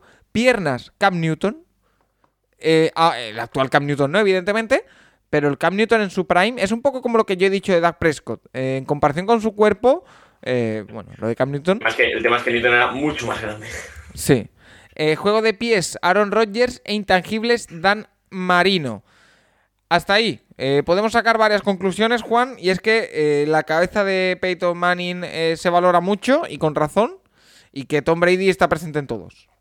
Sí, es que Brady y, Como para no, ¿eh? y Peyton Manning es que bueno, son, son algo, Y algo que, y que quizá- menos en correr, menos en correr, en, en todo lo demás es que se podía poner en, bueno, en todas partes. Y que creo quizá donde más variedad hay es en juego en piernas, porque hemos visto a Michael Vick, hemos visto a Kaepernick, a Lamar Jackson, hemos visto bastante a Steve Young también. Incluso Steve Young, sí, sí, sí, que no es que fuese, no se puede comparar con los corredores que hay ahora, pero en su momento, ¿no? En la época que era Joe Montana, pues no se veía tanto el cuero corredor y era, hay una jugada icónica, icónica, que, se cruza en medio campo, recuerdo que, bueno, de la época, pero no, me gustaba mucho, ¿eh? Steve Young, fue una época eh, dorada para los 49ers, ¿verdad? Pasaron de Montana a Young y después Bono, que no hacía nada mal. Interesante la época aquella de los 49ers. Pues eh, hasta aquí este experimento de esta semana en el que, eh, con el que ya entramos un poco en, en tema off-season, porque habrá que empezar a ir diversi- diversificando, Juan, para no agotar, eh, eh, sobreanalizar quizá los quarterbacks de la próxima temporada. Pero eh, no sé si eh, hay algo que te, que te quede por comentar, algo que, que se te haya quedado en el, en el tintero, algún tema que yo la verdad en el guion no tengo nada más, pero a lo mejor se me ha quedado algo, ¿eh? No, de cara a la temporada que viene me dices, de, No, no, no, en general, si hay algún tema que, que se te haya quedado... No, en- re- realmente me acordaba antes de, de la anécdota de Brett Favre, eh, de que estaba en los Packers y no me acuerdo, me parece que era, puede ser Rafa, se acordará seguro, porque Rafa es Ty Detmer, puede ser. Ty Detmer sí que estuvo en los Packers, pero no sé si sea el de la anécdota él o no. ¿Eh? No lo sé. Ty Detmer, coreback, BYU, fue en los, Sí, a los Packers, luego que estuvo en los creo que- Eagles. no estoy seguro, esto lo, lo miramos, me acuerdo de, de- de- de leerlo hace tiempo, pero que bueno, pues, pues en su primer año, cuando estaba de suplente de... de- de- y esto vuelve a lo, a lo de la nickel defense, ¿eh, Paco, que estaban Sí. estudiando film y decía, no, el chaval pregunta, pero que si el níquel hace esto, si el níquel hace lo otro, y, y Brett Favre dijo un momento que dice, pero ¿qué es el níquel? y es una anécdota que, bueno, está por todas partes y él, el mismo en, en- en conferencias ha hablado sobre eso. O sea, la evolución del juego estaba acostumbrado a jugar pues con la 4-3 y la 3-4 y pasar el balón y ya está. Entonces, claro, en el momento que la defensa empezó a sustituir a uno de los linebackers, porque los, los ataques eh, tenían a tres receptores y cada un hombre más rápido y quitaban al, al Will, ¿no? Al outside linebacker y ponían a un... Pero, pero Brett Favre ya en sus años, de, ya llevaba varios años y no sabía que era un nickelback en su momento, así que yo Sí, creo que es- Brett Favre, no sé si hoy en día hubiera triunfado en el fútbol americano de hoy en día porque no era un coreback de estilo Peyton Manning, Russell Wilson, son famosos por las horas que pasan estudiando a sus rivales en, la, en la sala de vídeo, etcétera. El, eh, Favre yo creo que no tenía ni las llaves de la sala de vídeo. Bueno, te decían que era famoso porque en Green Bay allí, bueno, era famoso por servir bebidas, ¿no? A, a- a la clientela en bares por allí que, que lo querían mucho por eso, estaba muy integrado, ¿eh? No, no, pero, pero el corazón de Brett Favre, la capacidad Sí. de liderazgo y las características para coreback en ese momento eran espectaculares, sin lugar a dudas. Todo talento, más que estudio era talento natural, ¿no? Sí, sí. Sí, sí, sí, talento natural era muy famoso. Yo me acuerdo Oli Remel, que ya, que ya ha muerto, que era el jefe de comunicación de los, de los Packers, una persona famosa porque había estado, estuvo en todos los Super Bowls hasta que murió. Está en el Hall of Fame de los Packers y me decía que, que el problema de Brett Favre en su primer año en la NFL, que pintaba muy bien, pero que cada pase que hacía quería que acabara en touchdown. Y claro, hay que enseñarle que, no, que hay que ir poco a poco, ¿no? Que a veces hay, hay ataques que es mejor ir poco a poco recorriendo el terreno de juego. Entonces fue famoso por iniciar su carrera lanzando 500.000 intercepciones, pero luego, mira, acabó llevando a los Packers a ganar una Super Bowl, a jugar en otra y a ser una, a volver a poner a los Packers en el mapa cuando no lo habían estado desde, desde los primeras dos uh, Super Bowls. Bueno, su primer pase fue interceptado para touchdown, ¿no? Sí, creo que sí, por Michael Crowell. igual bueno, de- no sé, no sé, ya estoy Igual que, jugándome la igual, que Da- igual que Darnold. A Darnold también le pasó. Eh, y oye, hay un nombre que eh, Rafa me ha recordado antes que le, que le tenemos que recordar a Juan, que creo que se lo ha recordado justo antes de empezar, pero oye, ya que lo hemos prometido aquí en el podcast, eh, el nombre del entrenador de los Alfas, de la TSL. Sí, no, no, curioso, Juan, porque, porque mirando un poco una pregunta que nos hacía Jolly Martel sobre la de Spring League, que es una liga sobre todo para que los jugadores puedan exhibir si los ve al NFL, aunque no cobran, una liga que se juegan solo seis partidos en, toda la temporada, hay- ha ido creciendo, hay ya ocho equipos y el entrenador de uno que se llama Los Alfas es tu buen amigo o tu, no, mentor quizá no, porque tu mentor fue Dick Curl, eh, Peter Bass. ¿Eh? Sí, sí. Me preguntaba dónde estaba eh, eh, Rafa hace tantos años. Me acuerdo cuando eh, eh, Peter Vass en aquella pretemporada, pues lo conocí, que no, que, que se unió al staff. Claro, yo alucinaba porque decía, es que ha estado en Notre Dame, ha estado en Notre Dame, ha entrenado a los cuervos que yo seguí en televisión durante tanto tiempo. Y sí, sí, además era muy amigo del, del hijo de Holtz. eh, eh, me acuerdo de ir a, a hacer scouts, de, de ir a, a Francia con él a, a mirar jugadores y él estar hablando con Skip Holtz por teléfono después de, de las derrotas de Notre Dame en aquella temporada. Así que sí, sí, sí, el Peter Bass. ¿Qué- Pues- ¿Qué, vueltas da, qué vueltas da la vida, ¿no? Pues ahí queda, ese también recuerdo. increíble, increíble. Eh, Peter Bass, que fíjate, está ahora entrando a los alfas. No, no sé si tú puedes entrenar a los beta, Juan, o, o cómo, pero A los Yo, no gamma, a los creo, yo- gamma. yo creo que Juan está más cómodo en el Capologist. ¿eh? Yo creo que sí, yo creo que sí. que por cierto sigue pendiente eh, ese clinic, bueno, un clinic o una masterclass que yo quiero que, que- que- yo quiero recibir. Yo es que yo tengo aquí el balón de fútbol americano preparado, o sea que ahí lo, ahí lo vuelvo a dejar para que quede constancia en Cuando antena. Empezaremos con el juego de pies, ¿eh, Paco? Bueno, complicado. Eh, Juan, como siempre, de QB Nerd en Twitter, eh, muchas gracias por estar una semana más con nosotros aquí en el Capologist. Un placer. Gracias a vosotros. Y Nacho, Rafa, a vosotros, como siempre, os emplazo a la semana que viene junto a todos los oyentes, también a Juan, para seguir hablando, porque eh, lo recordamos cada semana, pero nunca está de más. No vamos a parar en esta segunda temporada ya del Capologist eh, ni una sola semana, si las condiciones nos lo permiten, porque eh, siguen pasando cosas en la NFL y si no... Pues buscamos cosas de las que hablar, no tenemos ningún tipo de problema. Así que, Nacho, Juan, muchas gracias como siempre y hasta la semana que viene. Y también a vosotros, a los oyentes, a los que estáis semana tras semana, eh, pues eh, me atreveré a decir que batiendo récords, porque el programa de la semana pasada fue el más escuchado que hemos tenido jamás en el eh, Capolis y eso que estamos, pues, en temporada baja. Eh, muchas gracias a todos y hasta la semana que viene. Hasta la próxima. looked at me. Why should they? I ain't nobody, got nothing in my pocket.